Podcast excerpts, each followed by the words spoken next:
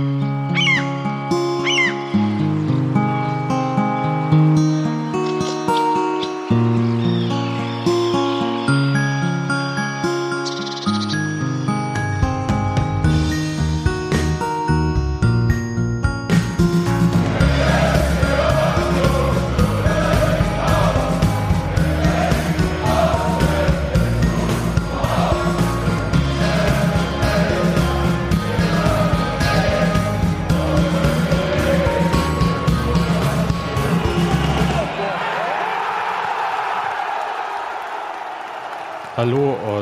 herzlich willkommen zur neuen Saison mit dem Textilvergehen. Ausgabe 339 der Saisonvorbereitungspodcast. Und Union ist auf jeden Fall schon ein bisschen weiter als wir mit dieser Sanierung bei uns in der Wohnung. Deswegen könnte es sein, dass ihr einen leichten Hall hört, weil unsere Küche noch etwas leer steht. Aber nichtdestotrotz ist sie fast voll und zwar mit mir, mein Name ist Sebastian. Hallo Steffi. Ey, wir sind doch ja nicht so dick. Hallo. Und hi Daniel. Und es gab auch erst ein Bier. Hallo. Für dich, ich trinke Wasser. Das ist mir einfach zu heiß im Moment. So. Ich hätte jetzt gesagt, noch eine Saison, noch eine Zweitligasaison mit dem ersten FC Union. Das ist erstmal schön. Das war, äh, ist vielleicht, wenn man den Anfang der letzten Saison nimmt, äh, wenig. Wenn man sich das Ende anschaut, ist es dann schon mehr, als man fast hätte erwarten dürfen. Ich finde, Rinja hauen. Und äh, lasst uns mal ein bisschen anschauen, was wir denn so Neues von dieser Mannschaft erwarten dürfen, was wir vom Verein erwarten dürfen, was vielleicht die Zielsetzung sein kann, um die im Moment so ein bisschen rumgetanzt wird, wie, und jetzt hier bitte Redewendung eurer Art äh, oder eurer Wahl einfügen. Ich habe da ein neues, äh, schönes Wort gelernt von Urs Fischer. Äh, wer es noch nicht mitbekommen hat, dem neuen Trainer. Mhm. Äh, ihr habt das hier noch nicht gehört. Also äh, es gibt bestimmt Leute, die sich einzig und allein über die Welt insgesamt, aber vor allem über Union nur hier informieren. Also Urs Fischer ist Trainer bei Union. Der äh, hat nämlich von der äh, Rankierung geredet. Der sagt überhaupt so viele schöne Ja. Sachen. Ja, Und ich das- finde ja nicht, der sollte diese, diese Schweizerisch auf jeden Fall beibehalten. Ich mag das sehr. Da kommt übrigens das Kind, auf das ihr alle schon gewartet habt und versucht voll kein Geräusch zu machen. Tja, Also da dürfen wir uns auf einige Sachen gefasst machen. Also äh, Corner, Penalty, aber auch das Auto wird ja parkiert in der Schweiz. Also das, äh, Es wird auch grilliert und nicht gegrillt, ich sag's nur. Also Genau. wirklich ohne Quatsch. das Kind Grilliert so, finde äh, ich- als es Grilliert, gähnen ja. muss. Äh, Grillieren Sie selbst, das ist, wenn du so einen Tischgrill kriegst. aha. du musst wirklich gähnen. War denn auch raclettiert oder? Das weiß ich nicht. Das ist aber eine berechtigte Frage. Kannst du FIFA 18 später ausschalten? Dafür bist du reingekommen. Das ist stark, mache ich. Gute Nacht. Ja. So, Ich gehe doch gar nicht, noch gar nicht schlafen. Schön Podcasten. Will ich nerv euch weiter nicht mehr. Super. Ah, Versprechen oder Drohung? wenn irgendein Netflix-Fehler gibt. Ich hab's, ich hab's voll vermisst. ja. Also ich erwarte jedenfalls, dass wir sehr viele neue Formulierungen kennenlernen werden. Aber Das wird äh, umgekehrt übrigens genauso Urs sein. Fischer ist ja nicht äh, der Knuffigkeit und des Schweizer Dialekts wegen verpflichtet worden, sondern, Also nicht nur. Na, ich glaube, das war nicht einmal eine Mini-Kompetenz. Nee, aber gibt extra Punkte. Ja, sondern die Aufgabe von Urs Fischer ist ja, ich sag mal, die Aufgabe, die jeder Union-Trainer am Anfang erstmal kriegt. Hier hast Ui. du, mach was draus. Ruhige Fahrwasser. Ja, das ist ja. Ich glaube, Naja, der Einzige, nee, der, das, stimmt, der das das nicht hatte, nicht. der Einzige, Ja. Hm. der es nicht hatte, war Jens Keller. Äh, dessen Aufgabe war, mach mal Aufstieg. Norbert Düvel hatte das auch nicht. Der hatte, Doch, oh, die, doch. der hatte die Aufgabe, brechen Sie mal um, hier ist uns alle zu festgefahren. Gar nicht. Also tatsächlich. Nee, Ah, aber, ja, das hätte ich jetzt so. also ich glaube, Tusche entlassen war schon ein großer Umbruch. Würde ich doch so sehen. Ja.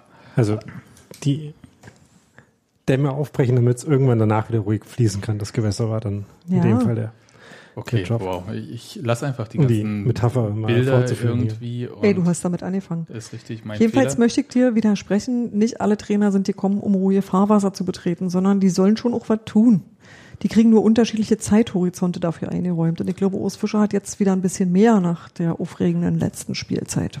Bist du dir da so sicher, dass der Zeithorizont von Urs Fischer länger ist Ja, als der, der ist- von Jens Keller beim Ja. Amtsantritt? Naja, ich weiß nicht. Also ich glaube, Jens Keller sollte schon gleich. Also ich glaube, das war schon eher so, Gelegenheit ist günstig, fangen wir an. Und ich glaube, Urs Fischer hat ähm, generell mehr Zeit zum Konsolidieren. Also bei Jens Keller ähm, hätte es, glaube ich, niemand als quasi verspätet äh, wahrgenommen, wenn das mit dem Aufsteigen irgendwie in der zweiten Saison geklappt hätte. Und ich glaube, das wäre jetzt auch nicht so. Also ich glaube nicht, dass, äh, also was auch immer die äh, Zielstellung des Vereins ist, also es wird da gerne mal wieder äh, zur Tradition, ist besser als im letzten Jahr äh, zurückgekehrt. Du wirst auch nichts anderes hören. Ähm, aber jedenfalls schließt es nicht ein, dass man äh, sich in derselben äh, Situation wie letztes Jahr sieht. Nee. Nämlich jetzt äh, unmittelbar aufsteigen zu können. Genau. Das heißt, es heißt mindestens zwei Jahre äh, sind der Horizont. Eben. Und äh, je nachdem, wie sich das entwickelt in der Zeit, sowohl in der Liga als auch äh, bei Union, vielleicht auch länger. Also ähm, ich kann mir durchaus äh, Szenarien vorstellen, wo man bei Union nicht schrecklich unzufrieden mit der Arbeit von Urs Fischer ist, auch wenn man am Anfang der Saison 2000 mh, 2021 ist es dann, immer noch in der zweiten Liga spielt. Ja, und ich glaube auch, dass das halt ein Unterschied ist. Vielleicht ist das auch der größere Unterschied zwischen Urs Fischer und Jens Keller, dass es darum geht, wieder eine Mannschaft zusammenzustellen, die nicht über ihren Zenit dann ist oder auf ihrem Zenit, sondern erstmal auf dem Weg dorthin ist.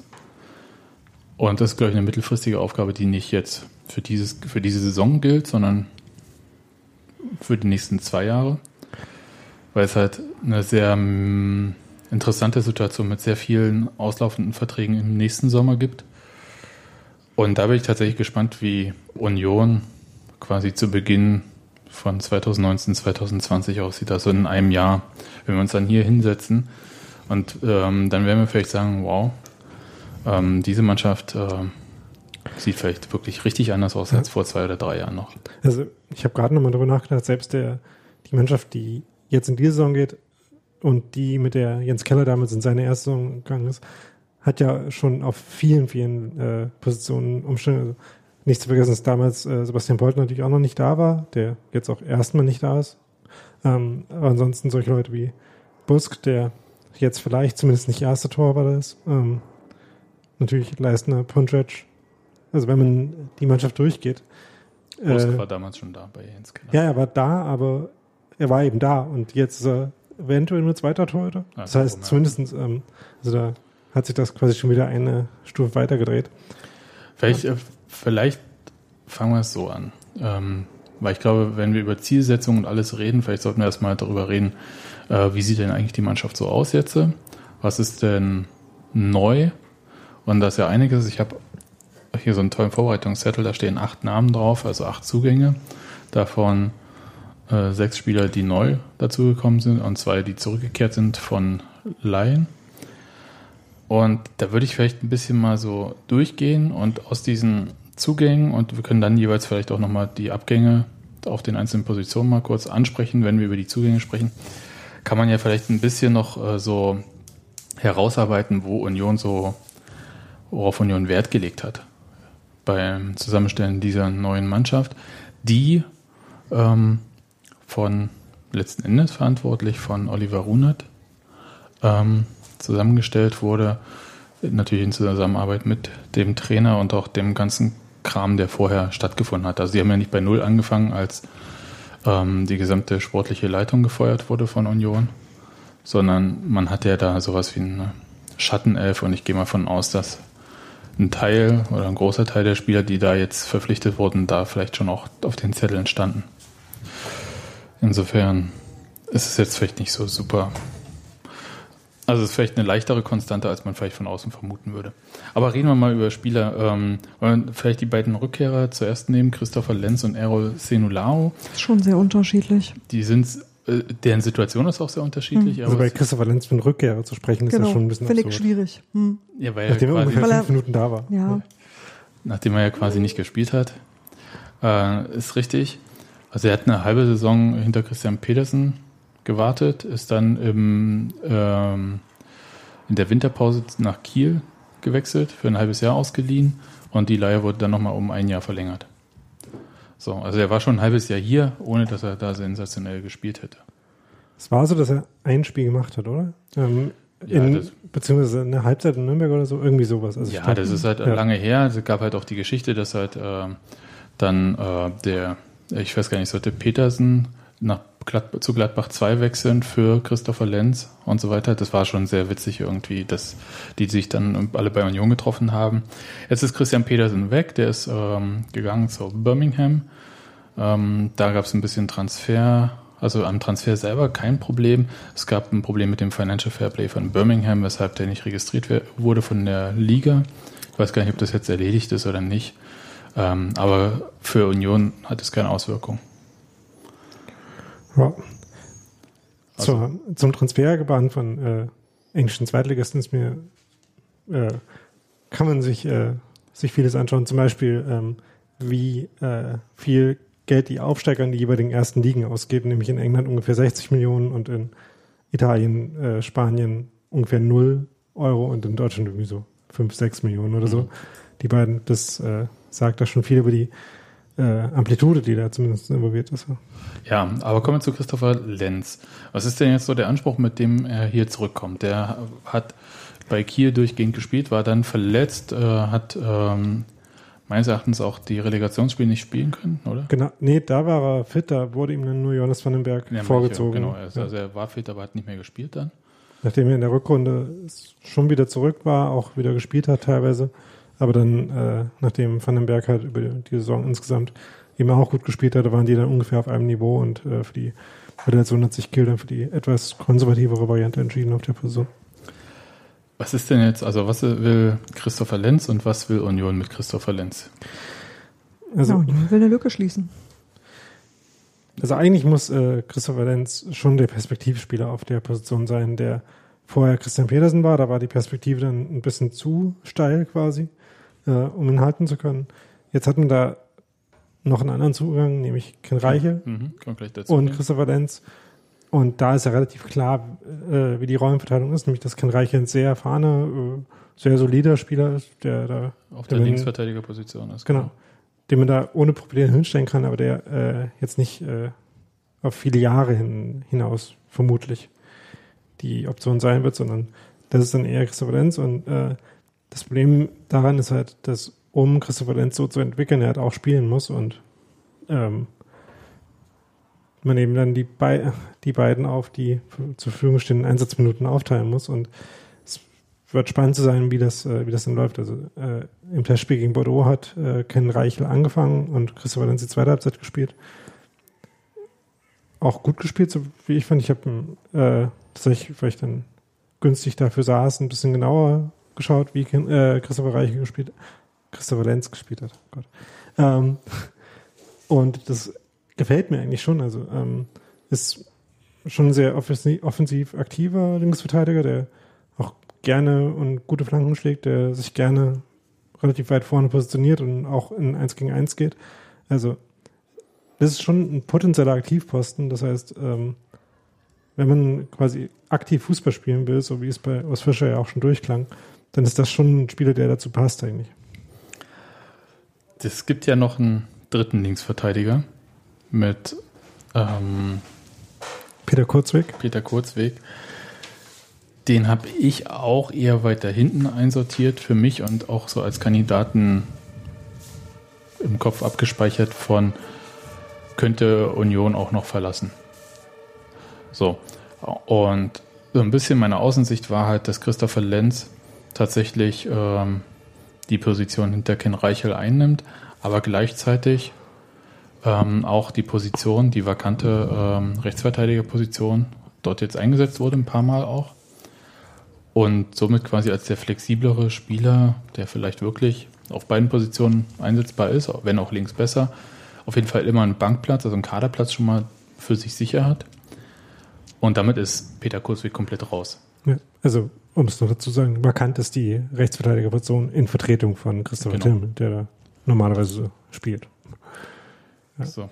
Also Peter Kurzweg hat halt gerade nicht so diese dynamischen und besonderen und äh, irgendwie perspektivisch sehr guten äh, Anlagen in dem Maß wie äh, Lenz die hat. Also ist halt ein solider Spieler, der aber sich eben nicht so stark aufdrängt.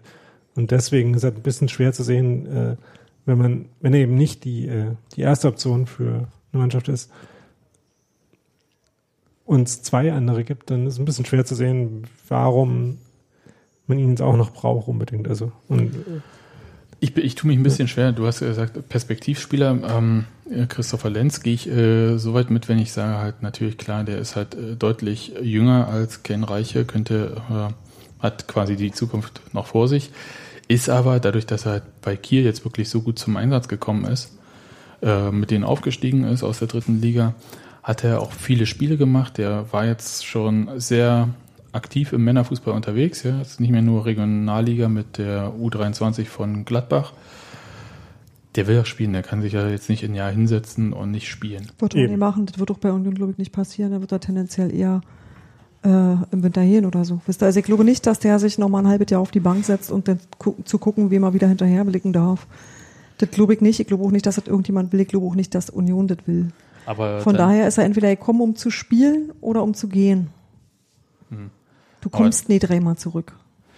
Ja, das habe ich, also da wundere ich mich dann halt so ein bisschen, weil mir da so, das, da fehlt mir noch so ein bisschen der Glaube, weil ich bin halt von den fußballerischen Fähigkeiten bin ich völlig bei Daniel und sage, es ist ganz klar äh, Nummer zwei im Zweikampf dann mit Ken Reichel um den Platz. Aber wenn es darum geht, der hat ja schon was geleistet, der will spielen und der dürfte auch Interesse von anderen Vereinen vielleicht auch auf sich gezogen haben, dann ist er vielleicht auch die Person, die wechselt noch gegen eine Ablöse und Peter Kurzweg bleibt. Weil der sich stille hinsetzt und wartet, was passiert. Weiß ich nicht. Vielleicht will es auch jemand haben, der da irgendwie wer bei Fuß steht. Weiß ich nicht. Ist Also- halt wirklich, ist eine Frage dessen, was Union ihm an Perspektive bieten kann. Weil ich glaube schon auch, dass der interessant ist. Ich glaube, das Schlimme für Union ist eigentlich nur, dass ähm, kein Christian Petersen. Ich wüsste gar nicht, ob das so Hm, schlimm ist. Mit Ken ja. Reiche äh, habe ich und äh, Christopher Lenz habe ich überhaupt keine Bedenken. Naja, ich Irgendwie. hätte halt gerne Erfahrung und Jugend in einer Person, so, wisst ihr, so wie so du das, also der, der Petersen, der hat schon irgendwie ähm, quasi verschiedene positive Aspekte so in sich vereint und das ist schon irgendwie das, das, was du eigentlich möchtest an der Stelle. aber die Hat Erfahrung aber- von Petersen kam ja auch nur, weil er dann eben in der Position hat. war, bei Union zu spielen. Richtig. Ähm, bei Peter Kurzweg bin ich mir übrigens auch nicht so sicher. Also ich glaube schon, dass äh, auch Peter Kurzwegs äh, große Ambitionen hat, auch regelmäßig zu spielen. Das hat man ihm auch immer dann, wenn er eben spielen durfte, in, letzten, äh, in, der, Hinrunde, äh, in der Rückrunde vor allem auch angemerkt, dass, dass er das auch nicht gewohnt war und äh, keine Lust hat, auf der Bank zu sitzen. Das heißt, so diese äh, Vorstellung, dass er jemand wäre, der sich damit so ganz in Ruhe zufrieden gibt und damit kein Problem hat, da würde ich auch nicht unterschreiben. Der, Daniel, ich denke das auch nicht wirklich. Das, das Ja. war mir ja nur, um euch aus der Reserve zu locken. Nein, ich kann es mir eigentlich nicht vorstellen. Ich glaube auch nicht, dass irgendjemand da sitzt und irgendwie wartet, bis seine Zeit kommt. Aber es gibt Leute, die weniger in der Position sind, was zu fordern als andere. Und ähm, da weiß ich nicht. Ich glaube, da ist Ken Reichel derjenige, der sagen wird, hier, pff, ich bin der alte Mann, ich bin zuerst dran und äh, mal sehen, ob das tatsächlich so sein wird auch. Bei Peter Kurzweg äh, gab es ja kurzzeitig, aber ich glaube, das waren halt nur medial aufgebrachte Gerüchte, die halt jeglicher Grundlage entbehrt haben, äh, wurde von Münchner Zeitung, glaube ich, aufgebracht, dass er ja zu 1860 wechseln könnte, weil die ja in die dritte Liga wieder aufgestiegen sind und so. Aber da hat Peter Kurzweg ganz klar gemacht, er möchte zweite Liga spielen. Und ich glaube, bei dem Anspruch bleibt er auch. Ich bin da sehr gespannt. Ich glaube, dass wir da ähm, im August in irgendeine Richtung eine Bewegung sehen, ob die nun bei Peter Kurzweg oder bei Christopher Lenz sein wird. Insgesamt für Union finde ich es besser, wenn Christopher Lenz bleibt. Aber der muss dann halt auch spielen. Das ist, glaube ich, der Spieler mit dem größeren Potenzial auf jeden Fall. Ja. So, aber äh, das, äh, da, äh, da haben wir schon ganz schön viel, was so die Linksverteidigerposition betrifft, ähm, abgehandelt. Dann gab es ähm, mal wieder den Versuch, ähm, wir challengen unseren aktuellen Torhüter. Und zwar wurde Rafael Gikiewicz vom SC Freiburg geholt. Vorher bei Braunschweig, ne? Glaube ich. Ist ja auch wu- wurscht. Ähm, und der ist ein bisschen erfahrener, also ein bisschen älter. Wie alt ist der eigentlich? 30, glaube ich. Okay. Und ähm, twittert äh, schön auf Polnisch. Und das ist natürlich nicht die Qualifikation, weshalb er geholt wurde, sondern es ging halt ganz klar darum, äh, ihn Ja, der war erst in Braunschweig, dann in Freiburg. Genau, und der, äh, der ist auch nach Freiburg gewechselt, um da Nummer 1 zu sein, kam an Schwolo nicht vorbei. Und hat, glaube ich, nach, der hätte noch Vertrag gehabt in Freiburg. Wurde im Sommer, sein auslaufender Vertrag wurde im Sommer 2018 nicht mehr verlängert. Ich dachte, der hätte noch Vertrag gehabt. Scheinbar nicht. Wikipedia sagt nein. Nun kann auch sein, dass sich Wikipedia irrt. Ich weiß es nicht. Ich lese nur vor. Ich würde jedenfalls sagen, dass ähm, er da finanziell keine riesigen Abstriche macht, weil Freiburg, glaube ich, der Verein ist, der am niedrigsten zahlt in der Bundesliga. Und wenn er sowieso nicht gespielt hat, dann dürfte sich das vielleicht ein bisschen die Waage halten hier mit dem, was er dann jetzt hier vielleicht kriegt in der zweiten Liga bei Union, wenn er denn spielt. Und jetzt ist halt die interessante Frage, und die kann ich überhaupt nicht einschätzen. Ich habe ihn jetzt nur im ersten Spiel gegen Karl Zeiss Jena gesehen. Da hat er gute Aktionen und am Anfang ein paar nervöse Situationen gehabt. Aber das war natürlich auch das Spiel gleich zu Beginn. Du hast ihn gegen Bordeaux gesehen? Da hat er zumindest zwei spektakuläre Paraden gehabt. Einen davon war zwar, äh, wie sich dann rausstellte, nach einer Abseitsstellung äh, ganz am Ende vom Spiel. Eine war am Ende der ersten Halbzeit. Da sah schon ganz gut aus. Ähm, so, was das Spiel mit Ball betrifft, hat man da jetzt äh, nicht äh, ganz so viel gesehen, was zumindest bei mir großen Eindruck hinterlassen hätte. Aber es sagt jetzt weniger über ihn. Ich glaube, gab da einfach nicht so die Situation, das zu fordern. Aber jedenfalls sieht es so aus, als ob er im Moment eher die Nase vorn hat gegenüber Jakob Bosk. Ähm, ich meine, dieses, äh, dieses Spiel gegen Bordeaux war ja schon so ein bisschen das äh, Fast das vorletzte Ernstfall-Testspiel. Das war, und das war ungewöhnlich, weil die letzten Jahre war es eigentlich immer so, dass man gesagt hat, okay, in dem einen Spiel der eine Tor, in dem anderen der andere Torhüter und wer am Ende im letzten Spiel steht, der ist dann. Und jetzt war es in dem äh, drittletzten und dem vorletzten Spiel Gikiewicz drinne. Und ähm, ich glaube, gegen Norwich war Lennart Moser noch reingekommen. Und da ich mich eigentlich schon gefragt, okay, ist ein bisschen komisch. Der äh, Trainer hat ja auch gesagt, lässt sich sicher eine Tendenz ablesen, aber sicher sei nichts. Ich finde es ganz interessant, weil die Situation ja für Jakob Busk sehr unbefriedigend war aus der zweiten Saisonhälfte in der letzten Spielzeit, wo er erst raus musste, weil der Trainer was ändern wollte, dann wieder zurückkam, sich dann aber wieder verletzt hatte und dann also wieder raus musste. Dann hat er jetzt ähm, im Sommer so extra, das haben ja einige Spieler gemacht, so richtig mit Personal Train Trainer nochmal vorne weg, weil doch die Sommerpause eher lang war.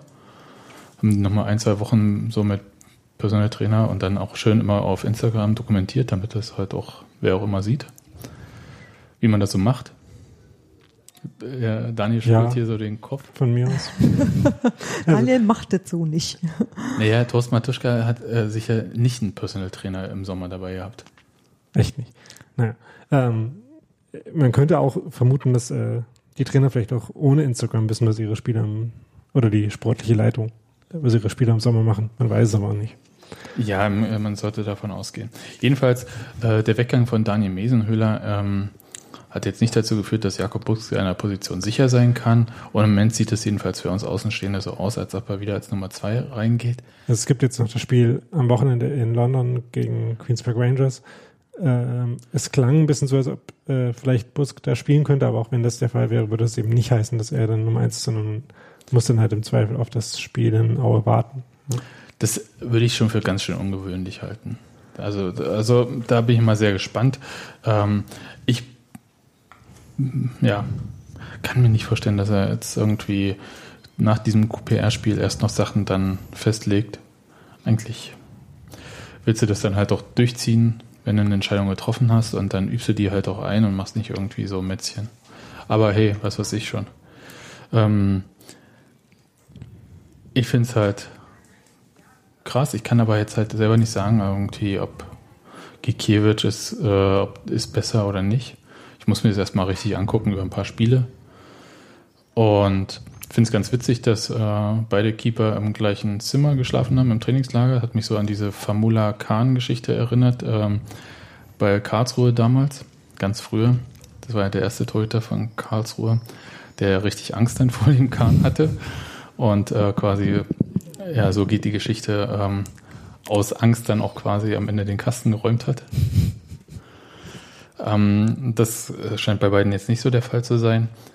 Ansonsten, Gikiewicz war ähm, bei der WM, aber nur als Zuschauer. Hat sich die wenig erbaulichen äh, Darbietungen der deutschen, Mann äh, nicht der deutschen, der polnischen Mannschaft, war eh nicht enttäuschend, ähm, angeschaut. Also ein Spiel, glaube ich, in Moskau hat er gesehen. So, aber sonst gibt es da eigentlich jetzt auch nichts. Das ist eine total seriöse Verpflichtung und ähm, ich habe da null Bauchschmerzen. Also, nee, das sowieso nicht. Aber ich hätte auch alles andere komisch gefunden, wenn jetzt, nein, ich meine, ich hätte es seltsam gefunden, wenn man jetzt, äh, weil der, weil der Mesi, der war aus total naheliegenden Gründen unzufrieden, der wollte auch gerne als Nummer eins gesetzt sein, was ich verstehe, und hat auch irgendwie gedacht, ich, ich tue mir den Quatsch nicht weiter an. Und dass du dann aber versuchst, jemand ähnlich starken zu finden und nicht irgendwie dahinter zurückzubleiben und dann irgendwie schon irgendwie zu zittern, weil ja so ein Torwart kann ja immer mal kaputt gehen. Also klar versuchst du das und ich finde, das haben sie einfach gut gewählt, aber auch erwartungsgemäß gut gewählt. Ja, Daniel Mesenhöhler hatte äh, Glück, dass da so ein bisschen Torwart-Domino äh, war in der zweiten Liga und dann war bei Duisburg eine Stelle kann frei. Man, das fand kann ich man halt, so nennen, ja. Ja, ist ja meistens dann so. Ich glaube, der Flecken ist gegangen, ich weiß gar nicht wohin. Ist jetzt zu Freiburg als Zweiter gegangen? Ich glaube. Ähm, ja, ich sag mal ja. ja, und ähm, das, äh, wobei der auch nach Duisburg gegangen ist, ohne die Sicherheit zu haben, dass er der Nummer eins wird. Ich hoffe einfach mal für ihn alles, dass es gut wird und ähm, ich fand ihn, hm, der, dass er eine interessante Entwicklung bei Union genommen hat. Ja, der, der ist bei ja, Freiburg. Ja, also Marc Flecken. ja. Ähm, und ähm, der kam ja im Prinzip zur Union vor zwei Jahren, ähm, Daniel Mesenhöhler, und da haben wir alle gedacht, ja gut, er hat irgend so einen Junior-Keeper, den sie damit hinstellen. Und das hatte ich gar nicht so ernst genommen, dass ähm, die beiden am Ende auf Augenhöhe, also Busk und Mesenhöhler, agiert haben, fand ich, ähm, davon konnte man gar nicht ausgehen am Anfang. Ja, also ich weiß nicht, ich finde es halt, äh, gerade bei Toren ist halt immer ein bisschen schwierig einzuschätzen, wie ähm, sich ein Verein das auch vorstellt, ob äh, man dann vielleicht im Nachhinein auch manchmal ein bisschen überrascht ist, dass jemand doch äh, sich stärker für die Startposition anbietet, als man vielleicht gedacht hätte. Ja, ich glaube, das war da so. Ja, und in dem Fall, also in der aktuellen Situation sehe ich das Stand jetzt noch relativ emotionslos und äh, lass mich da auch erstmal überraschen, wie das dann so aussieht und zur Mannschaft passt. Noch ein kleiner äh, Fun Fact bei Daniel Mesenhöhle. Das war die Verpflichtung, bei der aus Versehen im Hintergrund so ein Skelett zu sehen war, was dann ein bisschen öfter auftauchte. Gut.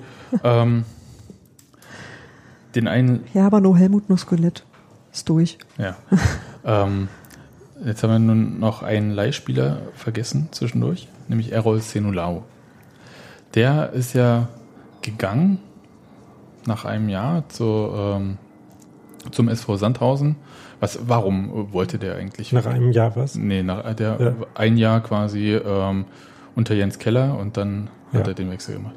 Nachdem er vorher schon mal mehr gespielt hatte, dann wieder weniger. Ja.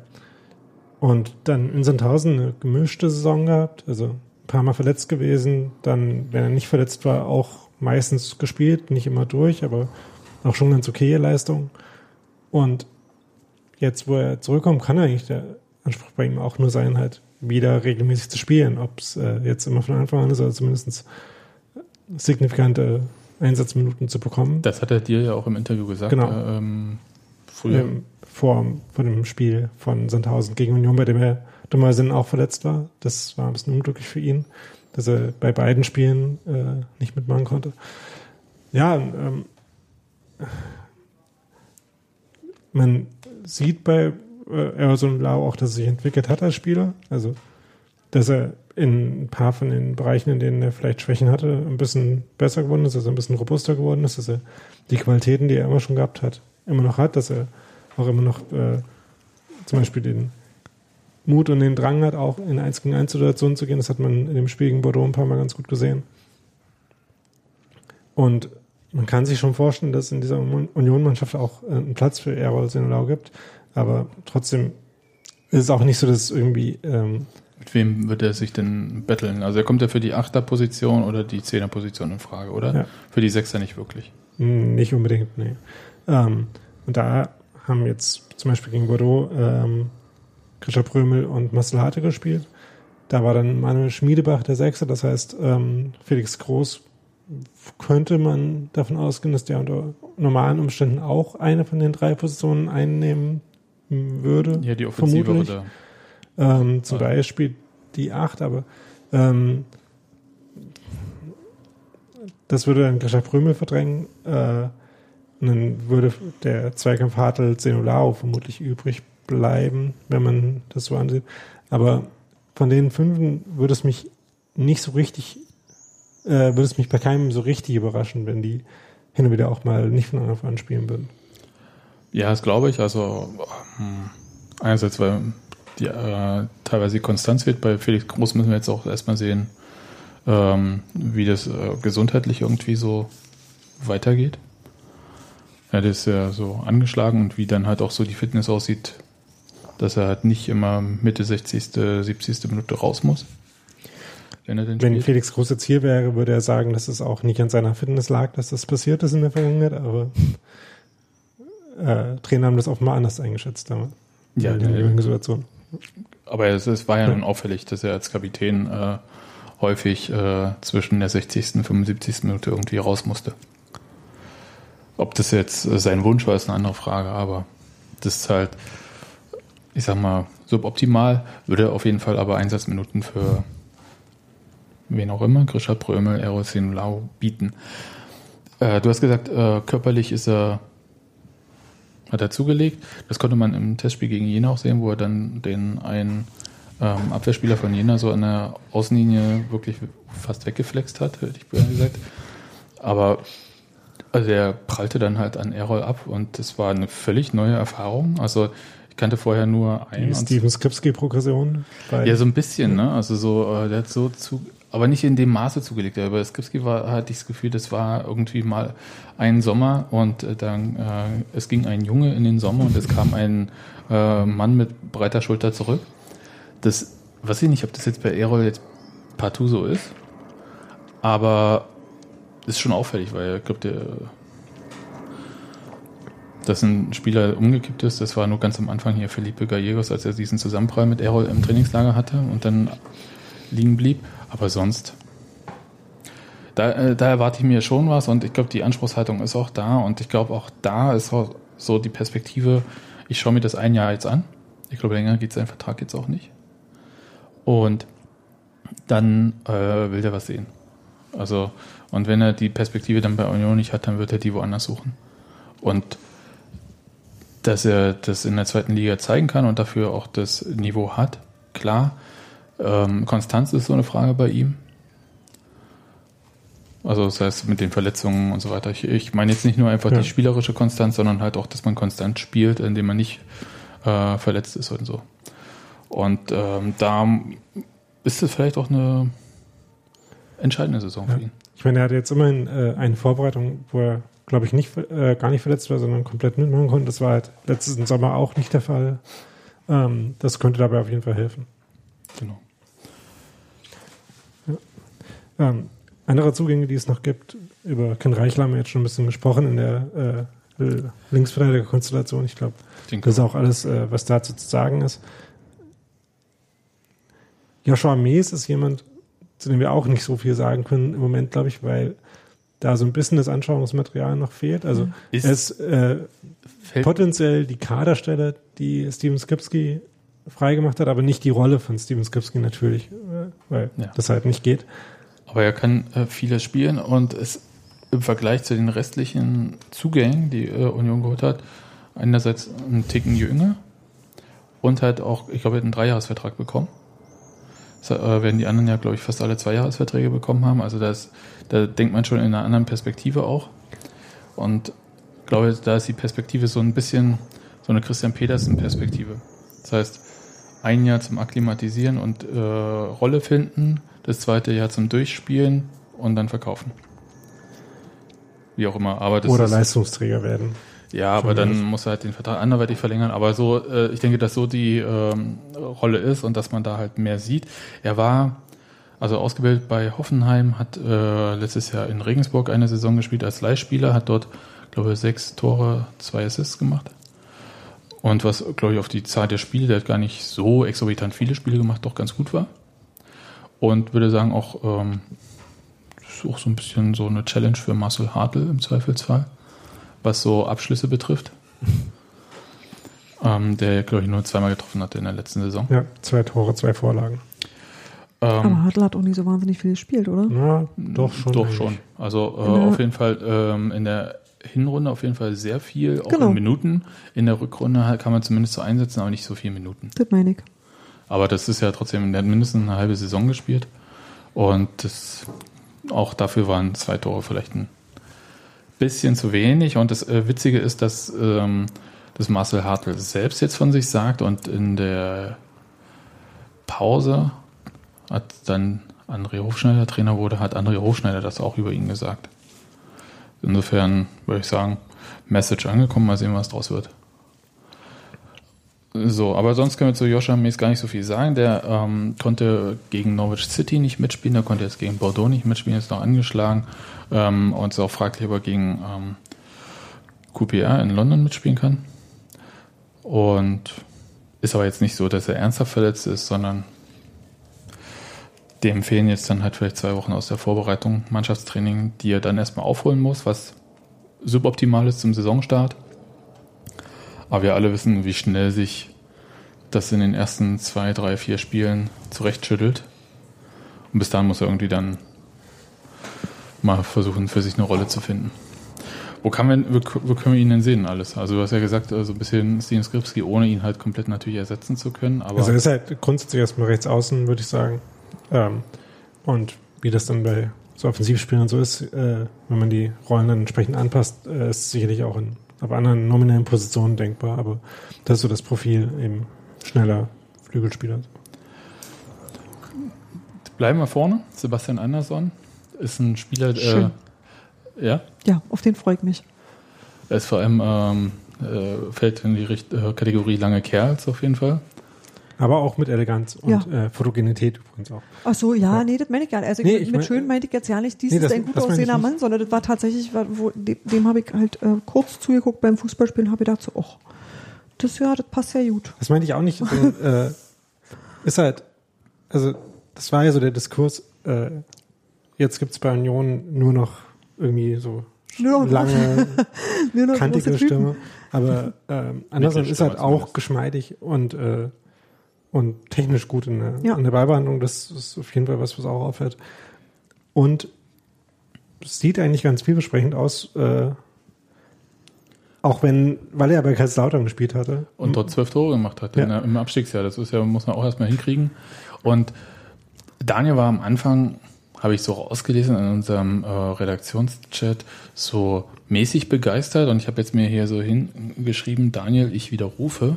Aber äh, du willst wahrscheinlich gar nicht widerrufen, sondern bloß erklären, was du da geschrieben hast. Was Ja. hast du denn geschrieben? Also ich habe damals geschrieben, dass ich äh, das okay finde, so als äh, äh, Besetzung des äh, Sturms neben, oder also hinter, neben, äh, in der Hierarchie neben, hinter Sebastian Polter. Aber ich glaube, ich habe dann das Wort eindimensional verwendet, was glaube ich falsch ist. Also ähm, aus dem, was man von ihm bei Kaiserslautern gesehen hat, konnte man halt so ein bisschen die äh, spielerische Komponente unterschätzen, weil er da halt wirklich ähm, vor allem damit geglänzt hat, eben effektiv äh, Chancen zu verwerten, was ja auch schon mal eine sehr gute Qualität für einen Stürmer ist. Ja, Aber- äh, vergleichen wir mit Robert Lewandowski, der doch viele Chancen braucht. Ja, Naja, aber vor allem ist er ja auch insofern ja nicht ähm, mit Polti in Konkurrenz, als dass der ja bis Herbst, war das so, ohnehin nicht spielt. Das heißt, du hast sowieso eine Lücke und ähm, ist ein guter Moment, an der Stelle zu zeigen, was man kann, oder? Es ist halt auch eine gute Startposition. Also ihr meinen, aber ihr wisst, Ja. was ich meine. Es ist, für Ja. jeden anderen Stürmer gut, wenn der Sebastian Polter gerade nicht spielen kann. Ja, und ich glaube, das war der Grund, um ganz kurz in, äh, bei dieser Position den einen Abgang mit reinzunehmen, ähm, weshalb Philipp Hosiner gewechselt ist. Das war ja nicht unbedingt der Wunsch von Union, dass er jetzt wechselt. Ich glaube, der hat einfach mal kurz eins und eins zusammengezählt, hat Ja. gesehen irgendwie, wie Union spielen möchte. Ähm, hat auch gesehen, was Sebastian Andersen da bringt. Hat gesehen, dass auch ähm, Sebastian Polter perspektivisch irgendwann halt auch versucht zurückzukehren in die Mannschaft. Klar. Und ich glaube schon, dass man für Philipp Hosiner selbst die Spielweise ändern muss. Weil er einfach ein anderer Spieler ist. Also gar nicht nur von der Statur her, das ist ja offensichtlich, sondern halt auch, ähm, wie er im Strafraum spielt. Und da war dann, glaube ich, so der Punkt, dass er gesagt hat, okay, das Jahr hier noch absitzen, um dann die drei Jahre Vertrag voll zu machen. Dann kann er auch wechseln und irgendwo spielen. Da hat er ja auch durchaus recht. Also ich finde es sehr so nachvollziehbar. die- das ja. war so, glaube ich, so mm, die Gedankenwelt, die Union so einerseits in die Bredouille bringt, dass sie jetzt aktuell nur einen Mittelstürmer haben, aber andererseits natürlich auch in die Position versetzt zu sagen, okay, vielleicht können wir das auch so machen, dass wir halt den noch irgendeinen Mittelstürmer finden, für den wir nicht das alles umändern müssen. Ja, also es klang so, als ob sie ähm, bei Ostfischer zum Beispiel, als ob sie das durchaus vorhaben, äh, da noch jemanden zu verpflichten. Ja, das ist auf jeden Fall eine Baustelle, die äh, ist offen. Also das, da will man auf jeden Fall jemanden verpflichten. Ich weiß nur nicht, wie dringend das ist. Als ob man da nicht auch einfach sagt, okay, wir lassen uns jetzt auch die Zeit und verpflichten auch gerne kurz vor der Angst, also kurz vor Ende des Transferfensters erst jemanden, wenn sich das bei anderen äh, Teams zurechtgerückelt hat. Es gibt ja da auch so eine Kaskade, die dann quasi in England anfängt. Und bei denen ist Transferschluss 9. August für Zugänge. Abge abgeben dürfen sie noch danach, aber Zugänge nur bis 9. August. Das heißt, dann versuchen die Leute loszuwerden, die verteilen sich dann meinetwegen vielleicht auf Bundesligisten und Zweitligisten und irgendwo fällt dann halt irgendwie äh, irgendein Spieler an Position 5 oder 6 auf ein eine Ist das Wunsch- 9. August dann für die zweite Liga, weil für die erste Liga in England ist, glaube ich, 29, äh, ist, glaube ich, Ende Juli. Aber ja, ich gehe mal davon aus, dass das so stimmt. Ja, 9. August äh, hat, äh, hat mir Kollege Uwe Bremer von der Morgenpost so gesagt und ich zweifle da überhaupt nicht dran. Ja, aber da, da würde ich sagen, äh, hö- äh, kriegen wir noch jemanden? Ich fand auch erstaunlich, ähm, was für ein Zug Sebastian Andersson zum Tor hat. Also es ist äh, sehr direkt, er sucht sehr schnell den Abschluss, schießt dann wahrscheinlich auch einfach mal öfter oder so, aber ist halt auch die, der Punkt, dass das für Verteidiger, glaube ich, ganz schön blöd ist. Also wenn jemand die ganze Zeit so zum Abschluss kommen möchte. Und dieses, was wir in der Rückrunde ein bisschen zu oft gesehen haben, dass halt in der gefährlichen Zone nicht so viele äh, Dinge passiert sind aus Union-Sicht. Das heißt also, wenn man halt dahin gekommen ist, dass man nicht zum Abschluss gekommen ist. Ich weiß nicht, ob das das Hauptproblem war, aber Ja, wahrscheinlich nicht, aber das war halt so das Symptom, was wir gesehen haben. Also ich glaube, das Problem war viel öfter, dass man äh, keine vielversprechenden, erfolgsstabilen Angriffssituationen einleiten konnte. Aber ja, ähm, was man bei Sebastian Andersson noch sagen kann, ist, dass er auch relativ gute Quoten pro, äh, an Toren pro Schuss und so weiter hatte in Kaiserslautern. Und äh, dass er auffällig stark ist, darin Standards zu verwerten, was ja generell äh, Ja, das tut mal- gute und äh, reassuring Qualität ist. Also versichernde. Mhm. Okay.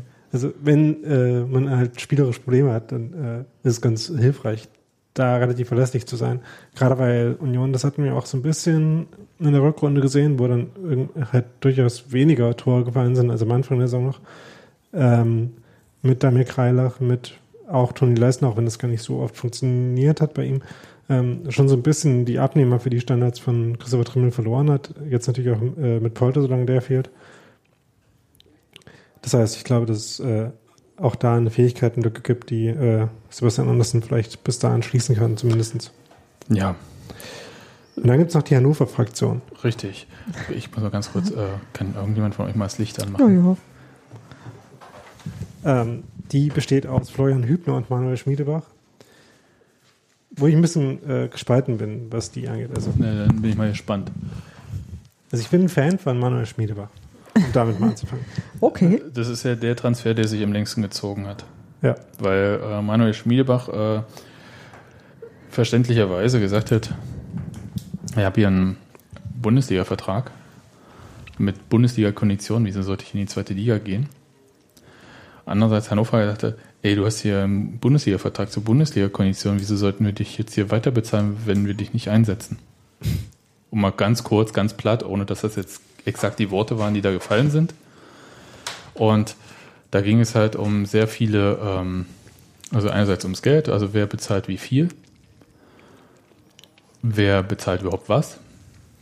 Und äh, für Manuel Schmiedebach ging es auch darum, hey, ich will nicht, dass das jetzt hier ein totaler Abstieg für mich wird.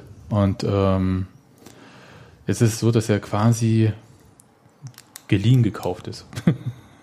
also ich weiß nicht, wie man das Konstrukt bezeichnen kann, aber sollte Union absteigen, hat er einen Anschlussvertrag bei Hannover 96 weiter zu seinen Konditionen.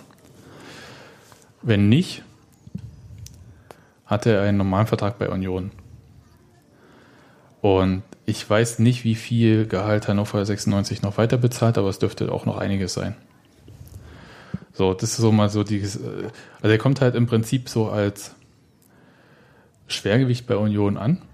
So, von, ich meine jetzt natürlich Ja, nicht. rein äh, figurativ. ja, ich äh, meine das jetzt wortwörtlich tatsächlich. ist das nicht so. Ich, nee, ich meine es nicht äh, wortwörtlich, sondern ich meine es tatsächlich so äh, von Gehalt und ähm, Anspruch. Und auch äh, spielerische Erfahrung Ja. sozusagen. Und ähm, das ist so ein bisschen, ich glaube, so ein bisschen so diese Art von Hypothek, mit der vielleicht ähm, Andi Gogia in der letzten Saison mit hier, ich habe so und so viel Geld gekostet, reinkam, ohne aber diese ganze Erfahrung zu haben und halt tatsächlich dann halt auf diesem Niveau äh, auch gespielt zu haben.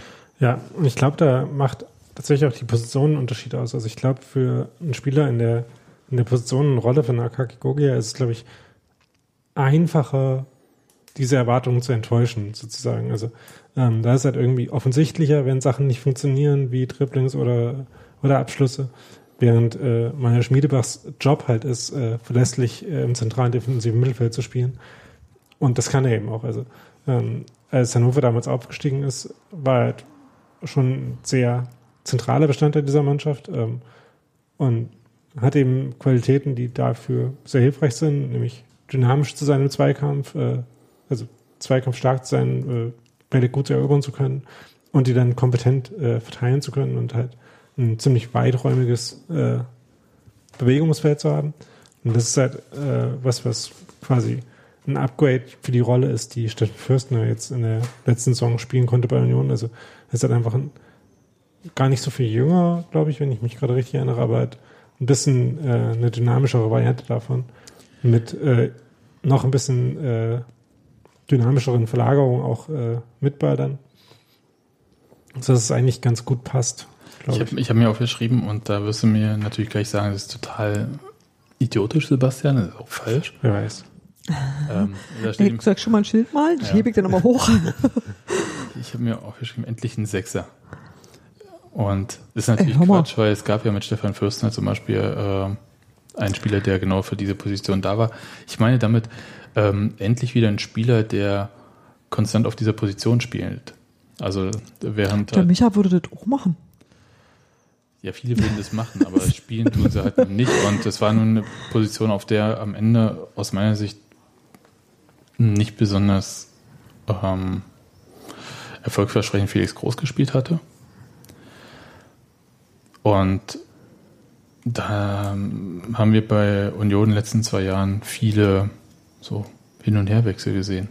Und da war nicht so klar, dass es unser Mann und äh, dem vertrauen wir und das, ich glaube, da hat man nie das gefunden, was man wollte und eigentlich war Stefan Fürstner für diese Position geholt worden und von, dann von mehreren Trainern aus verschiedenen Gründen, die ich jetzt nicht alle darlegen kann, aber für zu leicht befunden wurden. Also das äh, jedenfalls nicht, dass er es zu ihrer Zufriedenheit ähm, gespielt hat.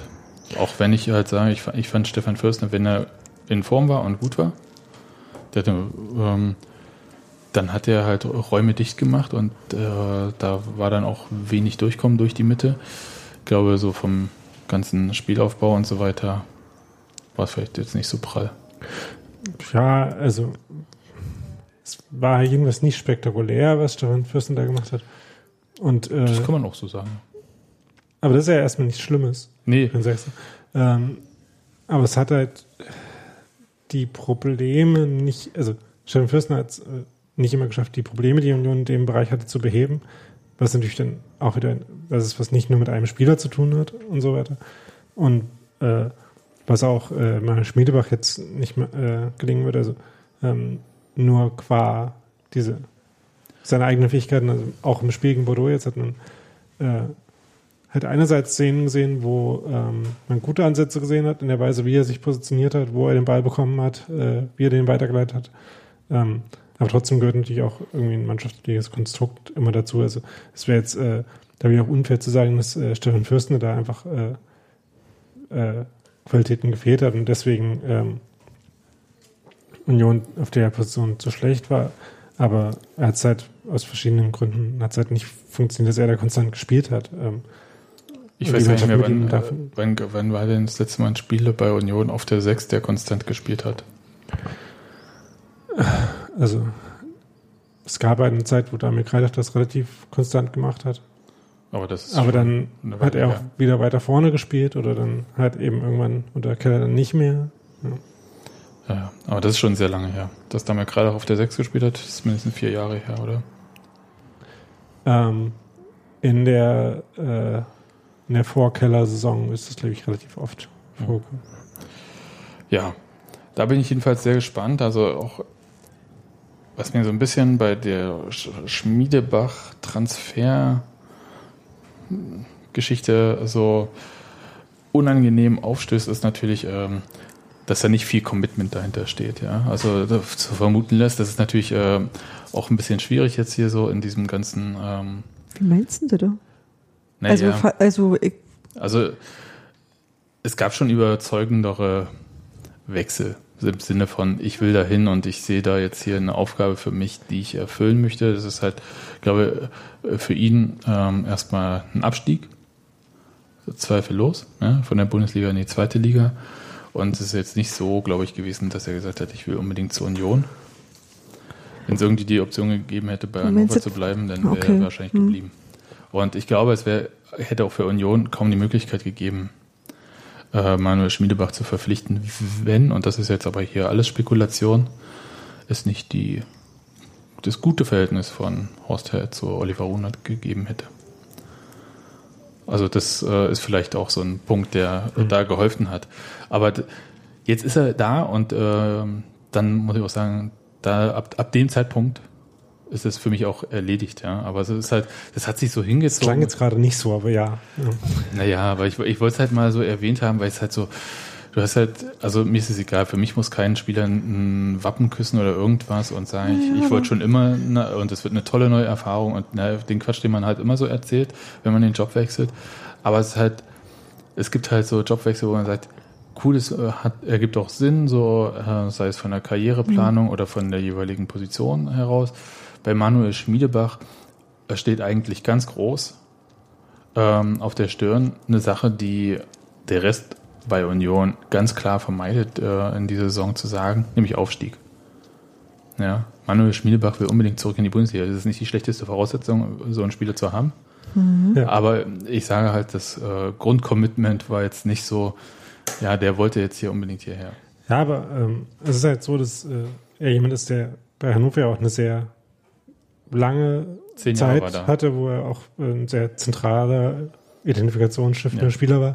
Das heißt, dass da jetzt ähm, ein gewisses Commitment dazu da ist und dann äh, alle anderen damit erstmal rebellieren, ist natürlich einerseits klar. Andererseits ist er ein Spieler, bei dem im Spiel das Commitment eigentlich immer sehr offensichtlich und sehr ich groß hab, ist. Ich habe da jetzt Also, auch wenig Zweifel. ja. Und ich meine, ähm, das Commitment zu Hannover, das kann man ja jedem eigentlich relativ schnell austreiben. Also, sobald man mal eine andere du Stadt mal da gewesen? Ja, ja, ich weiß, deswegen ja. Oh. Also das ist ja auch. Ja, aber das ist manchmal ja nicht so, also du hast ja manchmal so eher so soziale Bindungen und das ist natürlich was anderes als, ähm, ne, kannst immer noch zum Party machen nach Berlin fahren. Ich erinnere dich nicht daran, Hannoveraner zu sein. So, der. Damit ist auch das beliebte Niedersachsen-Bashing, was wir öfters haben, abgehakt. Ja, natürlich. Aber das ist auch wirklich nicht, na egal. ist schon noch besser als der Ruf. Ich sag mal, zwischen Nein. Hanno Hannover und Braunschweig ist schon auch noch so ein Ja, in qualitativer Hannover, Unterschied. in Hannover steigst du immer nur um. Hm. Das lasse ich mal jetzt hier dahingestellt. Ich war da auch schon mal so für andere Sachen. Ähm, es gibt ja noch einen anderen Spieler aus Hannover, nämlich äh, Florian Hübner, bei dem relativ, also im Vergleich zu Manuel Schmiedebach, der Transfer ja ganz schnell über die Bühne ging. Ähm, 27 Jahre alt, Innenverteidiger, aktuell Ja. verletzt und äh, Angeschlagen, verletzt, ja. Ist dann Ja. nicht ganz klar, wer zum Beispiel am Wochenende spielen kann. Genau. Ähm, wissen wir nicht. So, der ist ja, ähm, kommt ja aus einer Fußballerfamilie. Das ist ja total schräg. Also ich finde es wirklich schräg, weil die Was halt heißt denn Fußballerfamilie? Mutter, Vater, alle seine Brüder? Ja, so. Also Wirklich? Vater und alle Brüder. Ich google das jetzt. Ja, der Vater ist Bruno Hübner, den kennt man vielleicht von der Eintracht. Als Manager. Ja. Beziehungsweise Der Sportdirektor. auch Bruder spielt bei Hoffenheim, oder? Richtig, Benjamin Hübner bei Hoffenheim und Christoph Hübner hat die Karriere schon beendet und hat gespielt. Ich gucke mal ganz kurz. Kommen jetzt klangvolle Vereinsnamen, oder? Ah, das ist Nee, ähm, ja, nee, die, die, da ist Wikipedia Darmstadt aktuell. 98, ich sag näher. Erst von Darmstadt 98. Ja, Aber nee. es, der war nur kurz da und dann. Ähm, Okay, also, ben, also sein, hm, seine Brüder SV Benjamin Wiesbaden, und Christopher sind ebenfalls Fußballspieler. All klar. Also keine klangvollen Vereinsnamen auf jeden Fall. Ähm, ja, Florian Hübner, also ähm, nachdem die äh, Verpflichtung irgendwie greifbar wurde, habe ich mal so meine, ähm, die Leute, die äh, Hannover-Experten sind und die ich da ähm, quasi als die lokalen Experten ansehe, gefragt und die waren jetzt äh, von den fußballerischen Qualitäten von Florian Hübner nicht so komplett überzeugt, sage ich mal. Ähm, und haben unter anderem hervorgerufen, dass jeder Zweikampf von ihm faul ist. Was, ich bin gespannt, wie sie, ob sich das bestätigt. Ähm, und offenbar war ich da die Überzeugung, da dass es für zu sagen, das sagen, es wird Fußball sich nicht bestätigen. Ähm, also zum Beispiel Harry Maguire war bei der WM so ein Spieler, bei dem ich das auch jedes Mal dachte, wenn ich ihn gesehen habe. Da war tatsächlich auch jeder Zweikampf im Foul. Ähm, und die Überzeugung, dass äh, es da fußballerisch technisch, äh, zumindest für Bundesliga, nicht reicht, war ziemlich stark. Ähm, jetzt muss man sehen, ob das vielleicht ein bisschen, äh, bisschen harsch war, dieses Urteil. Aber das ist zumindest die, den Eindruck, den man da vermittelt hat. Der hat nicht viele Einsätze in der Bundesliga gehabt, ne? Neun äh, Einsätze, zwei gelbe Karten. Ich äh, suche jetzt nicht die Zweikämpfer raus, ist ja auch egal. Und okay. Ähm, war aber, glaube ich, in der Zweitligasaison, ich schaue mal ganz kurz nach, äh, kam ja schon auf mehr Einsätze, ne? 15 Einsätze. Ein Tor sogar, vier gelbe Karten. Also ich würde jetzt nicht sagen, dass der per se ähm, da die der Zweikampf im Foul ist. Das heißt ja nicht, dass ist- jeder gefilmt wird. ja, aber ach so, ähm, okay. ja, also das, ähm, das sowieso. Ähm, Union hatte letztes Jahr schon, letzte Saison schon teilweise auch das Problem, dass ähm, so ein bisschen spielerische Qualität in der Innenverteidigung äh, gefehlt hat. Äh, das ist ein bisschen äh, das andere bin, was äh, und das äh, progressive Passspiel in der Innenverteidigung nicht immer da war. Das war schon ein Problem manchmal. Und das ist, glaube ich, was, was man idealerweise äh, verbessern sollte in dieser Saison. Ich bin gespannt, ob äh, Florian Hübner dazu was beitragen kann. Ja, nun ähm, ist ja die Innenverteidigung auch so ein bisschen gerade so jetzt zum Schluss der Vorbereitung das Sorgenkind von Union geworden mit äh, es gibt zwei Langzeitverletzte, einmal Fabian Schönheim, von dem klar ist, dass er nach Knie-OP irgendwie noch eine Weile brauchen wird und wenn ich das jetzt beim Mannschaftsfoto irgendwie so mitgehört habe, also der kann schon ein bisschen was am Ball machen, aber das war alles nicht mit Belastung und da muss man äh, immer quasi von Tag zu Tag sehen, wie das Knie irgendwie reagiert, wie das so schön heißt. Bei Marc Teuron äh, wird sich so ein bisschen in Schweigen gehüllt, was er eigentlich hat. Irgendwas mit Muskel hieß es oder so. Ne? Ja, also Urs Fischer wurde nach dem Spiel nochmal gefragt, welcher Muskel denn nun? Und wollte dazu sehr wenig sagen und meinte, also wenn er das sagen will, kann Marc Teuron das sagen, aber äh, jetzt nicht an uns, das zu sagen, was ein bisschen merkwürdig ist. Also, ähm, ich meine, das mehr, Na, Union. dass es keine äh, ETAs mehr gibt, wann Spieler zurückkommen, das ist eine. Das, äh, dafür gibt es bestimmt auch Gründe, eben äh, keinen Druck ETA E ist aufzubauen. übrigens der mögliche Termin der Rückkehr. Ja. Okay. Hm. Ähm, aber dass man halt so unspezifisch ist, schon ein bisschen merkwürdig. Und, äh, Nee, aber andererseits hat Union das jetzt ja seit fast einem Jahr schon durchgehalten, irgendwie, dass sie eher spezifisch waren bei Verletzungen. Dass es dann nur noch hieß, irgendwie, was für eine, ich sag mal, Obergruppe an Verletzungen man hat, muskuläre Probleme. Und so, so detailliert äh, wie früher ist das auch nicht mehr. Und ob das jetzt mit äh, irgendeinem Quatsch zu tun hat und man Datenschutzgrundverordnung oder sonst was vorschiebt oder ob man einfach prinzipiell da gar keinen Bock hat, irgendwie mehr was zu sagen, weil man halt auch einfach null Informationen rausrückt und lieber mehr und mehr zur Blackbox werden möchte. Ähm, ja, das muss man für sich selbst beantworten. Ich, für uns ist einfach bloß das Problem, dass wir überhaupt keinen Schimmer haben, was mit Mark Toron ist, ob wir den überhaupt jemals wiedersehen äh, oder ist er schon nächste Woche wieder dabei? Keine Ahnung. So klang es jedenfalls nicht. Ähm, ich habe jetzt auch wiederum vor allem nur Instagram gewälzt bei Marc Torchon, weil er, während die anderen Spieler im Trainingslager waren, durften die drei Langzeitverletzten, also äh, Fabian Schönheim, Marc Torchon und Sebastian Polter, die Reha dort machen, wo sie gerne Reha machen wollen. Und Marc Torchon war da in Spanien, äh, Fabian Schönheim, glaube ich, in der Pfalz und Sebastian Polter hier in Berlin. Und zumindest beim Oberkörper habe ich das Gefühl, dass Marc Toron noch mehr aufgebaut hat. Also nicht Tim Wiese-mäßig, aber schon so, ja. Also Nein, der, der, hat der, einfach proportional zu seinen Schultern einen echt kleinen Kopf. Ja, das, das vielleicht auch, aber ich glaube, wenn der hustet, da falle ich aus dem Anzug.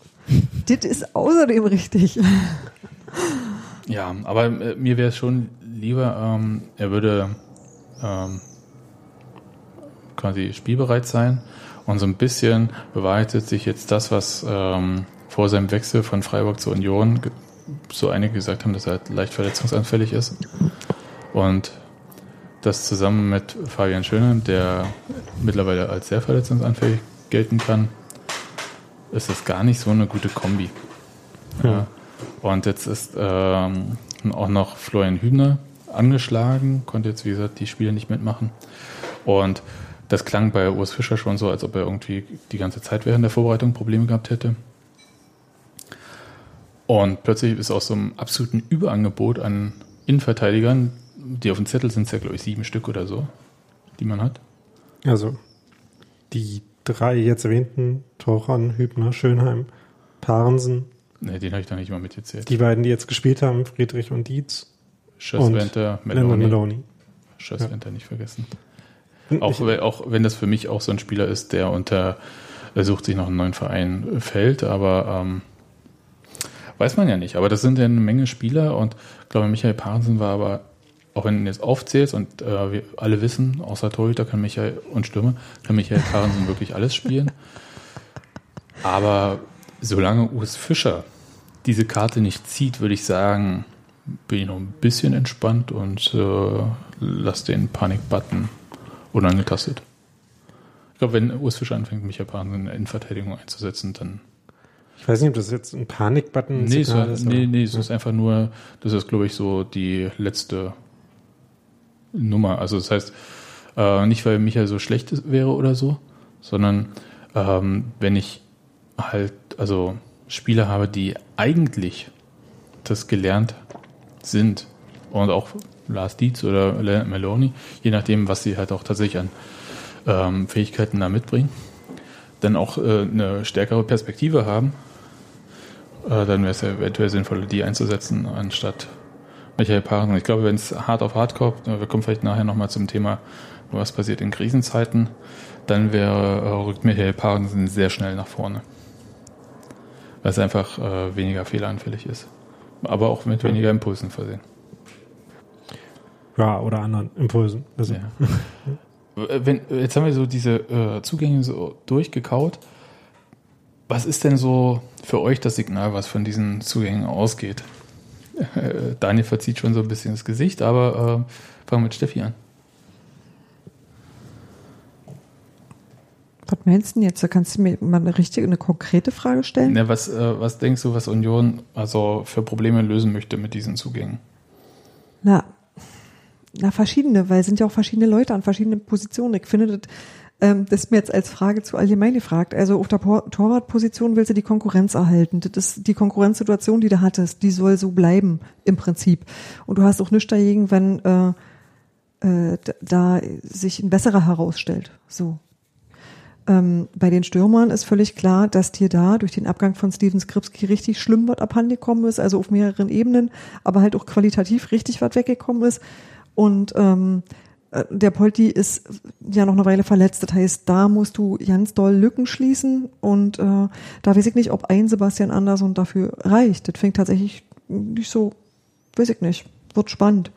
Ähm, also das ist, das ist ein andere, anderes Ding und äh, bei den anderen Jungs kann ich ehrlich gesagt viel zu schlecht einschätzen, wie das, naja, wie sich das am Ende gestaltet. Wisst ihr, ich kann mir die Neuani als Spieltyp Neuani vorstellen. Also das ist mir nicht so, das will ich erst gesehen haben, bevor ich da eine Meinung zu habe. Daniel, du hast das Gesicht zu verzogen. Ich äh, tue mich auch sehr schwer, da jetzt irgendwie eine einheitliche äh, äh, Marschroute oder Strategie äh, festzustellen, außer irgendwie einen einigermaßen vollständig besetzten Kader zu haben. Genau. Ja, Man hat ja nun, also doch sehr viel fertige Spieler geholt. Das muss man ja schon mal so sagen. Na, bei Ken Reichel und bei, bei äh, Gikiewicz sehe ich das so. Ne, Ja, Schmiedebach, Schmiedebach Schmiedebach und auch, ja. Andersen auch. Florian Hübner auch, 27 auch, ja, also wie Anderson. Das sind ja alles gestandene Profis. Da, also da ist jetzt nicht äh, kein Spieler dabei, wo du sagst, das ist so ein richtiger Perspektivspieler. Naja, gut, aber da sind uns ja auch gestandene Profis weggekommen. Nicht in der Anzahl, wie geholt wurden. Aber fast. Ja, ja. Aber meine Vermutung war so ein bisschen, dass man sich auch versucht hat, irgendwie sehr, sehr, also Spieler zu holen, von denen man haargenau weiß, was sie mitbringen.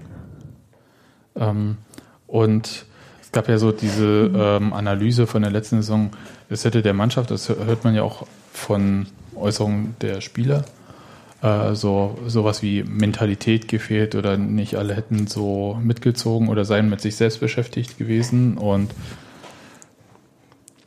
da glaube ich, dass man das mit ein paar sehr erfahrenen Spielern, die sehr viel schon erlebt haben, wie Ken Reiche, Manuel Spielebach, für sich ähm, gelöst hat. Du meinst, Ja, wir spielen wann- jetzt die Erfahrung ist Trumpfkarte. Äh, Das Ich hätte kann sein. beinahe gesagt, das, ist, äh, es- äh, das klingt so ein bisschen wie, also wenn Uwe Neuhaus Spieler sich holen dürfte, die er kriegen kann, dann wären das vielleicht solche Spieler gewesen. Ohne, das meine ich gar nicht böse. dass du was dazu sagen musst. Ähm, nee, aber also ich weiß jetzt auch nicht, ob das äh, Problem jetzt letztes Jahr war, dass es auf die Spieler, die irgendwie nicht diesen Kriterien entsprochen haben, besonders zutrifft, dass sie halt so nicht klargekommen sind. Wie du es beschrieben hast, also. Aber Ne, das hat mal- halt, schau war mal halt so auch ein Mannschaftsphänomen. Also Ja, äh, natürlich ein Mannschaftsphänomen, aber du kannst ja nicht, nicht gleich die ganze Mannschaft austauschen. Und ähm, ich glaube, wenn wir zum Beispiel diese ähm, Person Stefan Fürstner holen, der äh, bestimmte Erwartungen, die man in ihn gesetzt hat, so nicht erfüllt hat, und zwar nicht allein spielerisch, sondern ich glaube auch, dass man sich da halt so ähm, in der Mannschaft, also von Mannschaftsführung und so weiter, mehr erwartet hätte, was man zum Beispiel von Christopher Trimmel vor drei oder vier Jahren gar nicht so erwartet hätte. Ja, also dass er so eine Position innehat, wie er jetzt innehat. Und äh, diese Entwicklung hat Stefan Fürsten einfach nie gemacht.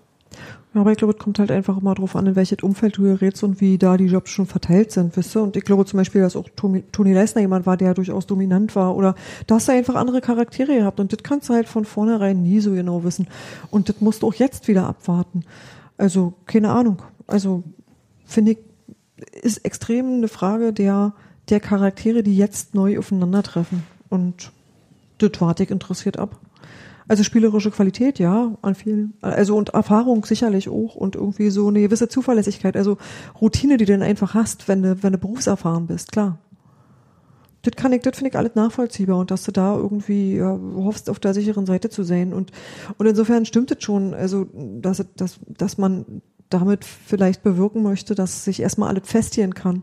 Wobei du dann natürlich wieder das, das Problem hast, dass du, wenn das tatsächlich sich so zusammenrückelt, dann hast du relativ viele Leute, die auch schnell wieder raus sind, weil sie einfach eine bestimmte Altersgrenze überschritten haben.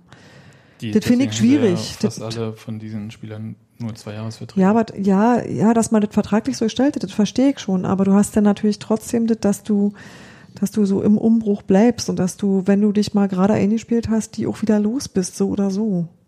Ja, das, hat- das hatte ich auch, ähm, also einerseits vom Alter, andererseits von der Vertragsgestaltung äh, tatsächlich für so ein Thema. Ja. Aber ich glaube, da ist man jetzt in diese Nummer gegangen. Lass uns mal zwei Jahre überleben. gar nicht so überleben. Na, was Ticket draus machen auch. Ja, das ist nämlich so der Punkt. Ich verstehe das schon. Du kannst mit dieser Mannschaft solltest du auf keinen Fall absteigen. Ha. Soweit muss man erstmal äh, reingehen. Und vielleicht kann man auch was erreichen. Und das ist halt so der Punkt. Klingt nicht super ambitioniert, ne? Ähm, das, das würde ich gar nicht so sagen. Also, Doch, dass das nicht ambitioniert klingt. Es ist halt, äh, die Ambitionen werden ja begrenzt durch äh, die Bundesliga-Absteiger im Normalfall.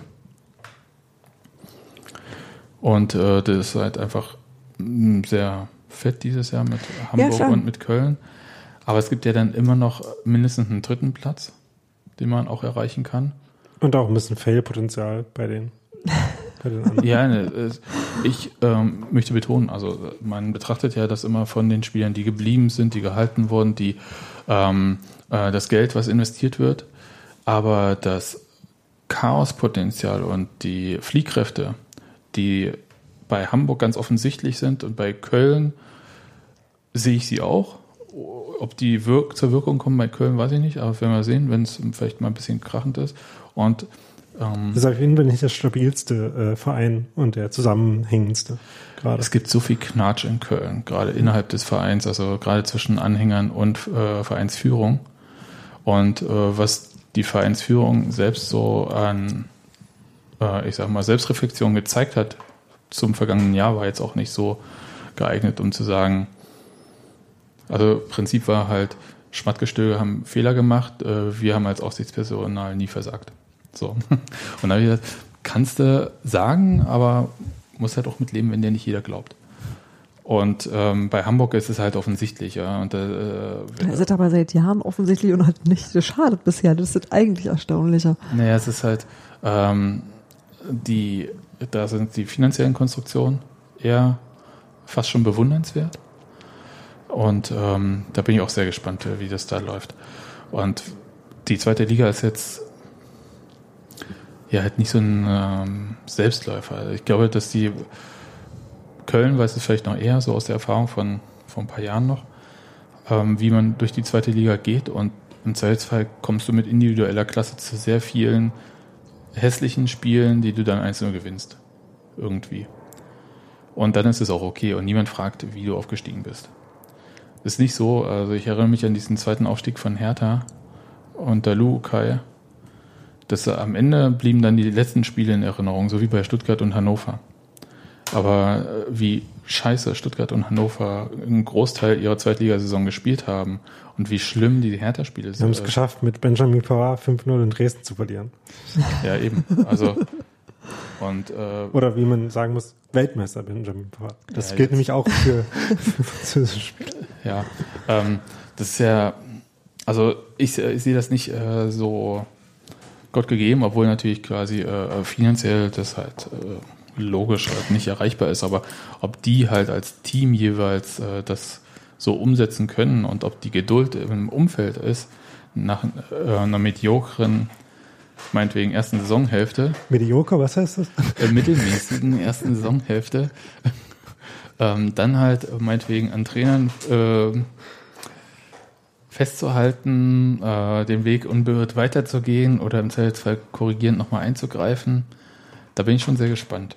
Und da kann man sich nicht unbedingt zwar zurücklehnen als äh, restliche zweite Liga, aber man kann halt da so reingehen im Sinne von, also von uns erwartet jetzt keiner, dass wir auf Platz 1 landen oder so. Aber wenn da wirklich was schief geht, dann sollte man halt vielleicht auch dabei sein.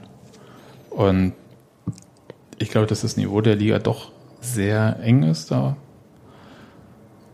Und es wird gar nicht mal so, wie einfach ist jetzt blöd gesagt, aber es, ähm, es wird ein ganz schön harter Kampf auch für Union, irgendwie da so durchzukommen, wie man da versucht durchzukommen.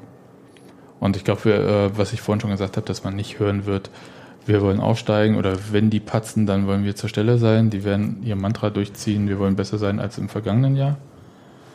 Und das wäre auch schon ein Erfolg, glaube ich. Klar. Und dann mal schauen. Ja, das Gegenhalten wird, glaube ich, schwer genug. Ja, aber es ist halt, was man nicht, also was ich will es einfach nur nicht hören, weil äh, ich das jetzt schon ein paar Mal wieder gelesen habe. Ja, natürlich geht es auch darum, nicht abzusteigen. Aber das ist, der, das ist quasi der Grundkonsens. Du kannst nicht einen Vereinsetat von fast 45 Millionen haben. Wir werden dann bei der Mitgliederversammlung dann hören, wie viele ähm, Millionen davon tatsächlich in den Profi-Etat äh, gehen, wahrscheinlich 15 oder so. Ähm, so, du kannst ja nicht sagen, ich äh, gebe so und so viel Geld äh, für diesen Verein aus oder als Verein aus, um dann zufrieden zu sein, dass ich nicht absteige. Das ist, äh, da, da möchte ich einfach nur nochmal, das ist auch mein Mantra jetzt schon seit zwei Jahren oder so, ähm, einfach, äh, das muss ich auch mal rechnen, was Union in Spieler investiert. Ja. Das ist auf jeden Fall so. Das ja, Problem aber ist ja trotzdem noch. Ey, was so, heißt nicht rechnet sich? Entschuldigung, aber heißt rechnet sich nur erster und zweiter Platz oder heißt rechnet sich irgendwie m, schwimmst In oben Erfolgen. mit oder? Nee, ja, ja aber, aber was, was ist ein, also willst was außer nicht absteigen ist ein Erfolg noch so? Also das, du kannst auch im DFB-Pokal weiterkommen. Gut, das wäre tatsächlich mal eine Maßnahme, ja, da wäre ich mal Ja, interessiert. Das aber gut. lange nicht gesehen. das ist aber schwierig als, äh, Das ist schwieriger, das stimmt. als äh, Maßstab vor allem dafür. Ja. Oder, also für mich wäre es halt zum Beispiel halt äh, eine Konstanz zu zeigen, Okay. weil ich glaube, dass in der zweiten Liga vor allem das belohnt wird. Ja, ich, das war eine ganz ernst gemeinte Frage, weil ich sag mal so, du bist halt in der zweiten Liga und bist irgendwie mit dabei, so am aber im, im Konstanz in mittleren der, Bereich. in der Hm. zweiten Liga vor allem deswegen auch so schwer, weil halt so viele Mannschaften relativ gleich gut sind. Ja, Man- und es ja. halt relativ leicht ist, weil das Niveau so eng beieinander ist, dann ähm, defensiv kompakt zu stehen und auf Umschaltsituationen zu hoffen. Ich kann es nicht mehr hören, aber es ist halt so. Und ähm, das macht aber auch den Reiz dieser Liga aus. Also mir geht es nicht so, dass ich sage, hier, guck das Auftragsprogramm an. Ja, es sind sichere Punkte, es sind sichere Punkte. Das ist völliger Quatsch. Also ich bin, gehe so rein und bin erstmal so, ich habe ja noch gar kein Gefühl für diese Mannschaft. Ich Ja. weiß gar nicht, wie sehr die sich gefunden haben. Ich habe das äh, Spiel gegen Bordeaux nie, leider nicht sehen können. Und ähm, das Feedback auf dieses Spiel war gemischt. Und vielleicht ist es mal was anderes als irgendwie die Vorjahre, äh, als man immer irgendwie gewonnen hatte und sich irgendwie sonst wie ein Ei draufpellen konnte. Und jetzt, äh, Also, ich weiß nicht. Ähm, für meine Erwartungshaltung oder Bewertung der, der Mannschaft oder der Leistung macht es jetzt nicht so einen Riesenunterschied, ob ein Schuss von Shian Karaman gegen Bordeaux dann irgendwie reingeht und man das Spiel gewinnt oder nicht. Also, das war ähm, schon ein ganz okayes Spiel, wo natürlich nicht alles funktioniert hat, aber äh, gegen einen Gegner, wo man schon gesehen hat, dass der ziemlich gut ist, äh, in gewissen Aspekten äh, auf jeden Fall eine Herausforderung war. Ähm, sah man da schon gute Ansätze. Soweit konnte man äh, das mitgehen. Man hat auch ein bisschen gesehen, dass eben das äh, Spielkonzept von Union nicht das sein wird, was du gerade gesagt hast mit dem äh, Def Defensive zuerst und dann alles andere mal, mal gucken. Sondern dass es schon irgendwie die Idee gibt, ein bisschen dominanter zu spielen. Aber konkreter ist da weder in den Aussagen noch in den äh, in dem, was man bis jetzt auf dem Platz gesehen hat, schwierig, äh, was darüber zu sagen. Ich glaube, den Unterschied äh, werden wir vielleicht sehen, wenn sich eventuell tatsächlich, das hast du ja vorhin bei Sebastian Andersson auch angesprochen, bei den Standardsituationen ein bisschen was verbessert. Da hatte, äh, war Union nicht besonders gut, die waren nicht super schlecht oder so, die waren aber halt so im eher unteren Mittelfeld in der zweiten Liga, was Standardsituation betrifft, wenn man die Elfmeter mal zur Seite nimmt. Und wenn da vielleicht ein bisschen mehr passiert, äh, kann das ja schon mal einen Ausschlag geben. Ähm, und dann muss man sehen. Und die Spielweise, ich glaube, Grundordnung blieb beim 4-3-3. Ne? Ja, also es gab dann äh, noch An Anpassungen im Spiel auch daran, wie sich das Mittelfeld dann zum Beispiel verhalten hat. Also äh, am Anfang war es so, dass wenn Union Ball hatte, Krischer Prömel dann eher noch aufgerückt ist und man so 4-1-4-1-Staffelungen hatte. Äh, später, weil man halt irgendwie ein bisschen zu selten den Ball in die vorderen Bereiche bekommen hat, hat Prömel sich dann ein bisschen zurückgehalten und man dann eher so 4-3 mit zwei Mittelfeldspielern weiter hinten und einem weiter vorne gespielt. Ähm, das wird man sehen, wie sich, äh, für welche Variante man sich dann entscheidet. Wenn ihr dem Manager jetzt noch sagen müsstet, hey, hier, Sturm ist klar, aber wo brauchen wir denn noch Spieler? Also die offensichtliche äh, Person ist halt die des Rechtsverteidigers, der nicht Christopher Trimmel ist. Die ist ja, seit zwei Jahren offen, Wir sind Ja. krass verwöhnt. seit Benjamin Kessel weg ist. Ja. Und ansonsten ähm, hängt das halt viel davon ab, äh, wie sich die anderen Spiele, die da so schon so sind, entwickeln. Ne? Ja, äh, ich glaube jedenfalls nicht, dass wir so einen so einen Transfers erleben wie damals. War das Ende äh, Sommer 2014 die erste Düwe-Saison, als am letzten Spieltag quasi Maxi Thiel, äh, Sebastian Polter und Martin Hannover- Kobylanski vielleicht Genau, Kobylanski von. Hannover kamen so drei, so auf den letzten Drücker. Das werden wir sicher nicht erleben. Aber ähm, ich glaube, Stürmer wird irgendwie runterfallen. Bei den Innenverteidigern haben wir auch gesagt, eigentlich von der Anzahl hat Union mehr als genug. Äh, ist halt eher die Frage, wie man da vertraut. Ich glaube, da vertraut man einfach, dass man mit denen, die man jetzt einsatzfähig hat, in die Saison gehen kann und äh, die anderen Stück für Stück irgendwie sich dann einfügen. Also Florian Hübner irgendwie und dann irgendwann auch Marc Theoron und was mit Fabian Schönheim ist, das steht, glaube ich, völlig in den Sternen. Also ich würde es auch nicht ausschließen und fände es äh, durchaus spannend, wenn Leonard Meloni da eine äh, signifikante Rolle spielen würde. Da bin ich auch sehr gespannt, äh, wie der aus äh, den USA jetzt wiederkommt. Also Der jetzt mittlerweile amerikanischer Jugendnationalspieler ist. Ja, also wie gesagt, musste sich ja jetzt nicht festlegen, deswegen kann er ja für beide spielen hier, DFB und äh, US-Nationalmannschaft und die, ich bitte, bitte nicht die aktuelle Diskussion um die deutsche Nationalmannschaft aufmachen jetzt, aber ähm, es gab, glaube ich mal, bei Hertha diesen Fall, dass, ähm, wie hieß er denn? Äh, Alfredo Morales bei, äh, bei der US-Nationalmannschaft war als Nachwuchsspieler und äh, völlig aufgedreht äh, zurückkam und dann quasi von der, hier spielst du in der B11 im Training, dann komm mal rüber in die A11 und so. Und das war aber noch mit Jürgen Klinsmann und der konnte ja mit Worten immer so ganz schön krasse Nummern abziehen. Ähm, was das jetzt bei Leonard Meloni macht, keine Ahnung. Aber da habe ich auch so ein bisschen die Hoffnung, dass der ein bisschen mehr Einsätze kriegt. Gerade weil das ja auch so eine offene Flanke für Union ist, dass sie halt ähm, wenig äh, junge Spieler in den Profikader gezogen bekommen haben in den letzten Jahren. Stimmt, also äh, Berkan Tatz haben wir zum Beispiel jetzt noch gar nicht erwähnt, der äh, gegen Bordeaux auch ein paar Minuten spielen durfte und da durchaus auch positiv aufgefallen ist. Also Kabermann genauso. ja, Also, das ist auf jeden Fall jemand, der ähm, eventuell auch eine Rolle spielen könnte und halt es wäre halt schon hilfreich, wenn äh, da so ein bisschen Durchlässigkeit auch sichtbar wäre. ja, aber, aber ähm, andererseits, äh, Das ist halt, geht halt auch nur, wenn die Spieler halt die Qualität haben und so weiter. Der Trainer ähm, wird ja dafür nicht angestellt, um da Durchlässigkeit zu schaffen, sondern um Ergebnisse zu erzielen. Und äh, wenn er die Ergebnisse sicher erzielen kann, dann ist, äh, dann hat er auch die Luft, um bestimmte Sachen zu machen, aber vorher nicht. Und ich glaube, Union, ich habe es jetzt schon gesehen, ich, ich gucke ja mal, wie gesagt, gucke immer, was so Hertha macht. Und jetzt sind die irgendwie zu irgendwie so, ich habe schon wieder vergessen, was für einen internationalen Pokal, die U23 eingeladen wurde und so. Und ich denke so, denen fehlt auch einfach dieser Wettkampf auf einem höheren Niveau. Den Jugendspielern von Union jetzt. Ja, es gibt ja nur, wie gesagt, es fehlt halt einfach von der A-Jugend, die sowieso, für die es erstmal wichtig ist, konstant in der Bundesliga zu spielen. Aber danach hast du ja diese riesige Lücke und die Spieler, die halt nicht mehr A-Jugend spielberechtigt sind, kommen ja quasi zu keiner Spielpraxis. Und äh, das ist tatsächlich ein echtes, echtes Problem. Aber okay, das äh, werden wir hier nicht lösen. Das werden Sie bei Union wissen, dass Sie da eine offene Flanke haben. Und ähm, mal sehen, wie sie die. Also Wolfgang Schellenberg hätte die ja lösen können, vielleicht äh, über ein paar Jahre, aber der hat ja seinen Job im Nachwuchsleistungszentrum gar nicht erst angetreten.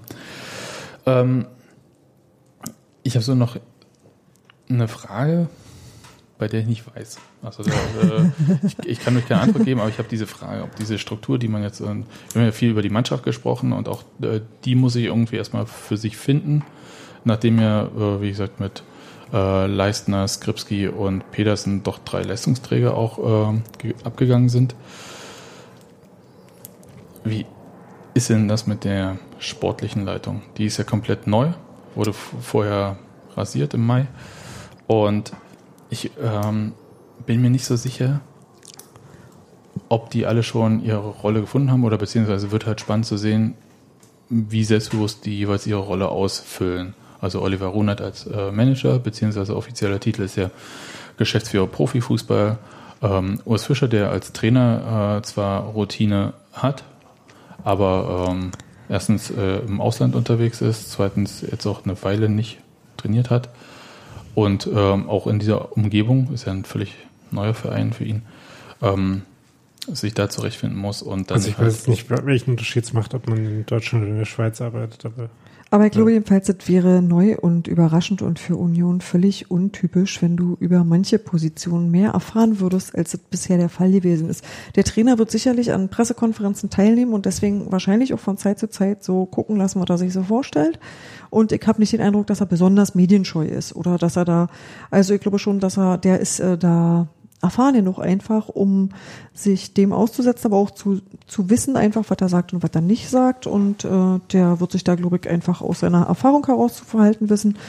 Ähm, und ich kann noch nicht einschätzen, wie, sag mal, wie viel Bock auf Öffentlichkeit zum Beispiel Oliver Runert hat.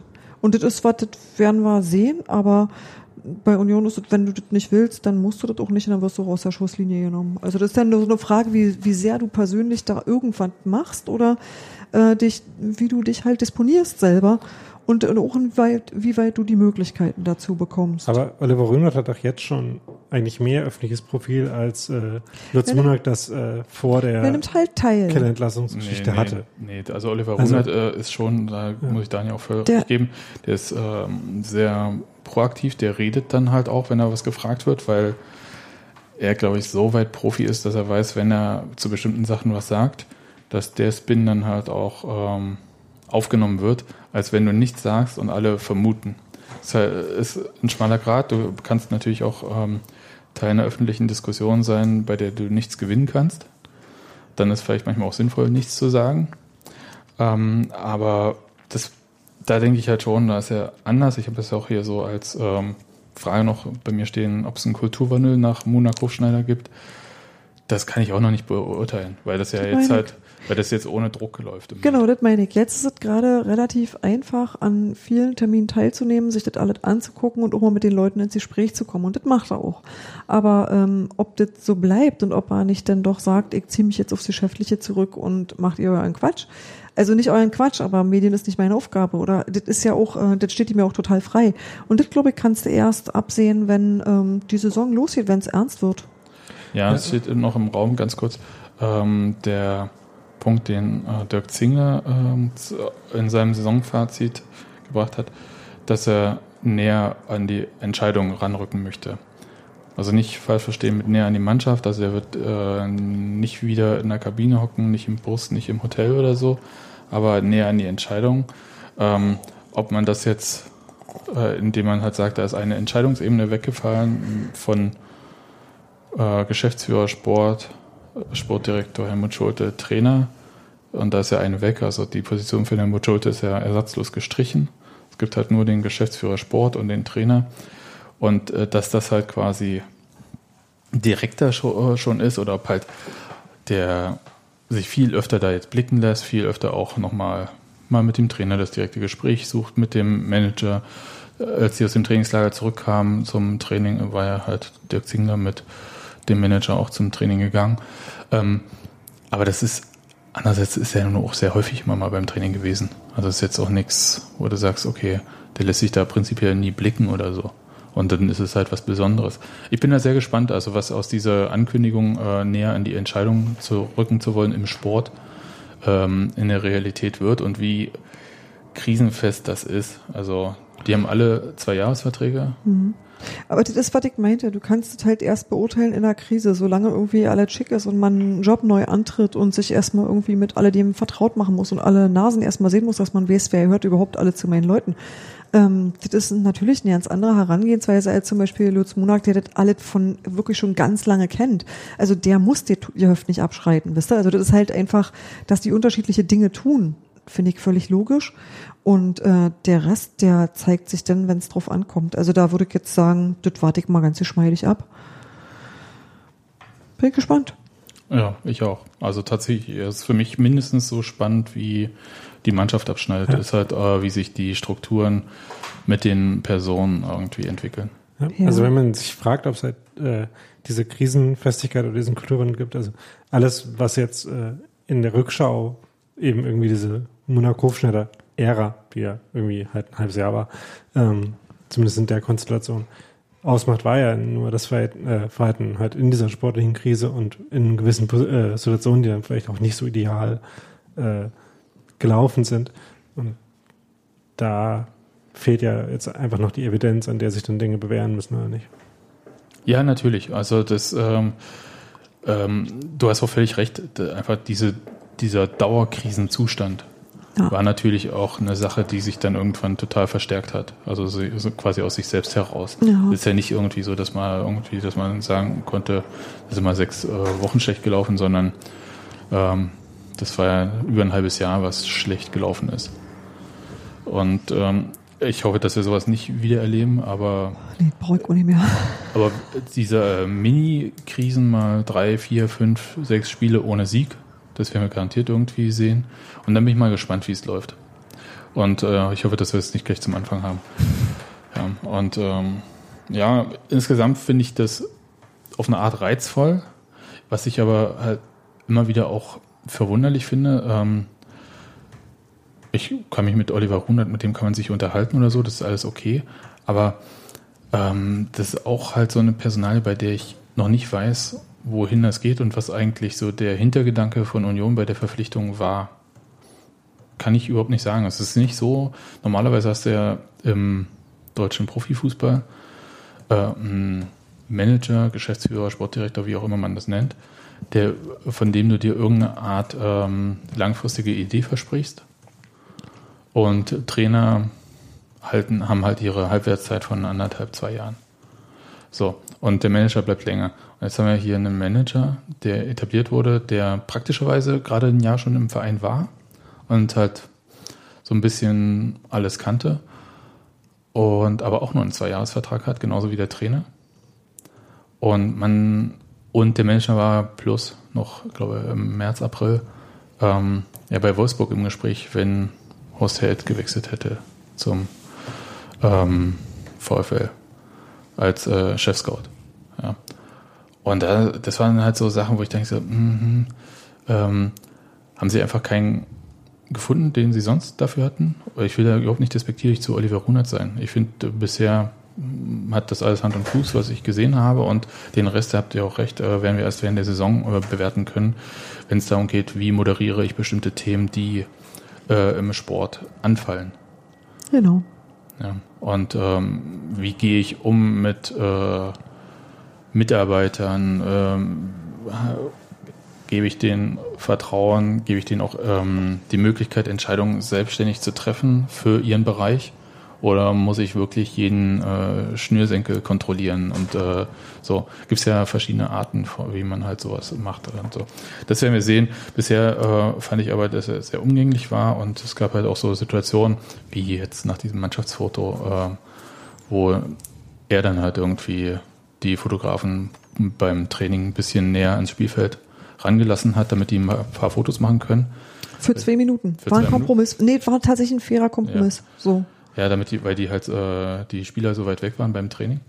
Oder die ist halt, die Mannschaft trainiert in den richtigen Trikots, damit man mal aktuelles Bildmaterial in den richtigen Klamotten hat, wovon du dann wieder ganz lange lebst. Dann hast du aber nichts davon, wenn zwischen dir und dem ganzen Spaß sich so 100 Meter befinden, weil so weit reichen die 300 Millimeter Objektive auch nicht. Da musst du dich schon daneben setzen, sonst gibt's kein ordentliches Bild. Und das war dann schon ein bisschen doof, weil dann hätte man einfach gesagt so, ja, ist Training, aber nicht so öffentlich, dass ihr daraus was mitnehmen könnt. Also du hast halt einfach eine Stunde rumgewartet und saßest dann da und dachtest so, ja, schönen Dank. Und wann fotografiere ich jetzt? Und Genau. wen eigentlich? Mäusekino? Ja, also äh, das war jedenfalls eine, war so ein kleines Beispiel. Ich kann nicht sagen, ob das überhaupt repräsentativ ist, aber so für pragmatische Lösungen. Genau. Äh, für sowas bin ich äh, durchaus gerne zu haben und bin mal gespannt. Aber es ist halt, wenn du halt sagst, okay, ähm, ich verpflichte den und den Manager und äh, von dem erwarte ich, dass der Verein so und so dann irgendwie aufgestellt ist auf die nächsten Jahre. Ja, Das- das, ist, ist natürlich nicht die Aufgabe von Oliver Runert, irgendwie die Fotografen zu belustigen. Das ist total richtig. Nee, Der stand halt zufällig gerade da und hat gesehen, hier gibt's ein Problem und hat versucht, das zu lösen. Das fand ich, finde ich grundsätzlich eine gute Herangehensweise. Und äh, er hat auch gesagt, so hier, das ist eigentlich überhaupt ja nicht mein Beritt, aber wir, wir finden jetzt mal eine Möglichkeit. So. Aber das war nicht, was ich meinte. Ich meinte Ja, halt Wenn der generell so ist, finde ich es gut. Mir ging mehr so um eine Spielidee, die er vermitteln soll oder ähm, irgendwie. Und da, da weiß ich einfach gar nicht, was äh, da Nein. der Punkt Da ist. wurde äh, jetzt, seit er mir vorgestellt wurde, ein paar Mal mehr oder weniger konkret nachgefragt und hat mehr oder weniger konkrete Sachen gesagt, die aber so und so sich materialisieren können. Also, Ja, da, ich glaube, da ist jetzt auch einfach Urs Fischer im Zug. Ja, das hatte, ähm, bei der Vorstellung wurde danach gefragt und da war klar, der hätte alles erzählen können. Aber was willst du da erzählen zu dem Zeitpunkt? Dann wirst du, ähm, kriegst du Spieler XY nicht oder sonst wie und dann musst du andere Wege finden oder irgendeinen anderen Trainer. Und ähm, das äh, fand ich schon okay. Ich glaube, das müssen wir uns einfach jetzt angucken, was daraus wird. Ähm, ich gehe nicht wahnsinnig euphorisch in diese Saison. Das äh, sind, glaube ich, noch die Nachwehen von der letzten Rückrunde. Das stimmt. Ich erwarte mal lieber ein bisschen weniger, dann ist es nicht so schlimm. Aber ich Mehr freue nehme mich. ich dann gerne. Ich freue mich wirklich sehr. Und das ist äh, ganz komisch, weil ich eigentlich nach der letzten Saison dachte, jetzt habe ich auch erstmal genug. Aber vielleicht ist auch diese WM dazwischen gewesen, die der größtmögliche Abstand zur Union war, gefühlt. Ja. Ja. Ich habe danach dann immer wieder richtig Bock auf Union, muss ich mal sagen, weil das so ein, so ein Zirkusfußball ist. Das finde ich ganz merkwürdig. Ich denke dann, ich brauche danach, ich brauche wieder was Richtiges. der größtmögliche Abstand von Union dank oder wegen Schweden und Dänemark, die ja Unionsspieler hätten nominieren können und das nicht gemacht haben. Genau. Loser. Hätten sie Unioner spielen lassen, wäre das alt ganz anders gekommen. So ist Schweden nur ins Viertelfinale gekommen. Und Dänemark nur ins Achtelfinale. Wirklich schlecht. Ja, Naja. also bitte, wenn du alles haben kannst. Also Dänemark könnte damit durchaus enttäuscht sein. Ja. Egal. Ähm, das wird spannend. Ich mache jetzt auch keine Tipps irgendwie für euch, ähm, so dass ich euch frage, wo ihr denkt, dass Union landet. Danke. Oder willst du, Nee, das Du? mache ich nie. Daniel? Ich bin ja nicht mal bei einer Tippspielrunde dabei. Nie. Ähm, also Zweitligatippen ist schwierig. Äh, äh, wow. Habe Ja. ich äh, ja auch festgestellt letztes Jahr. Das hat nicht so richtig gut funktioniert, ja. Ja, ähm, gut, dann würde ich sagen, belassen wir es auch dabei. Ich bin sehr gespannt, ähm, werde versuchen, mindestens jedes Heimspiel zu sehen, werde äh, hoffentlich nach Jena zum Pokalspiel fahren, was für mich auch so emotional ein ganz hübsches äh, Ding ist. Und ich ähm, will einfach, ich glaube, ich erwarte gar nicht jetzt so in den Tabellenplätzen viel, sondern ich will einfach irgendwie so ein bisschen Konstanz sehen. Ich will so sehen, dass diese Mannschaft irgendwie für sich einen Weg findet, den sie beschreitet und ähm, damit sicher ist. Und ich glaube, damit wäre schon ganz viel erreicht im Vergleich zu einer sehr, sehr, sehr verunsicherten Mannschaft dann in der letzten Saison. Ich wünsche mir, dass Erol bleibt. Ja, okay, und das einfach mal die Bude rockt. Das würde ich mir wirklich ganz toll wünschen. Ansonsten freue ich mich auf Sebastian Andersson. Teig auch das Gefühl, dass das irgendwie, dass wir an dem sehr viel Spaß haben werden. okay. Dann hören wir uns nach dem Heimspiel gegen Aue in zwei Wochen. Jawohl. Bis dann. Tschüss. Tschüss. Tschüss.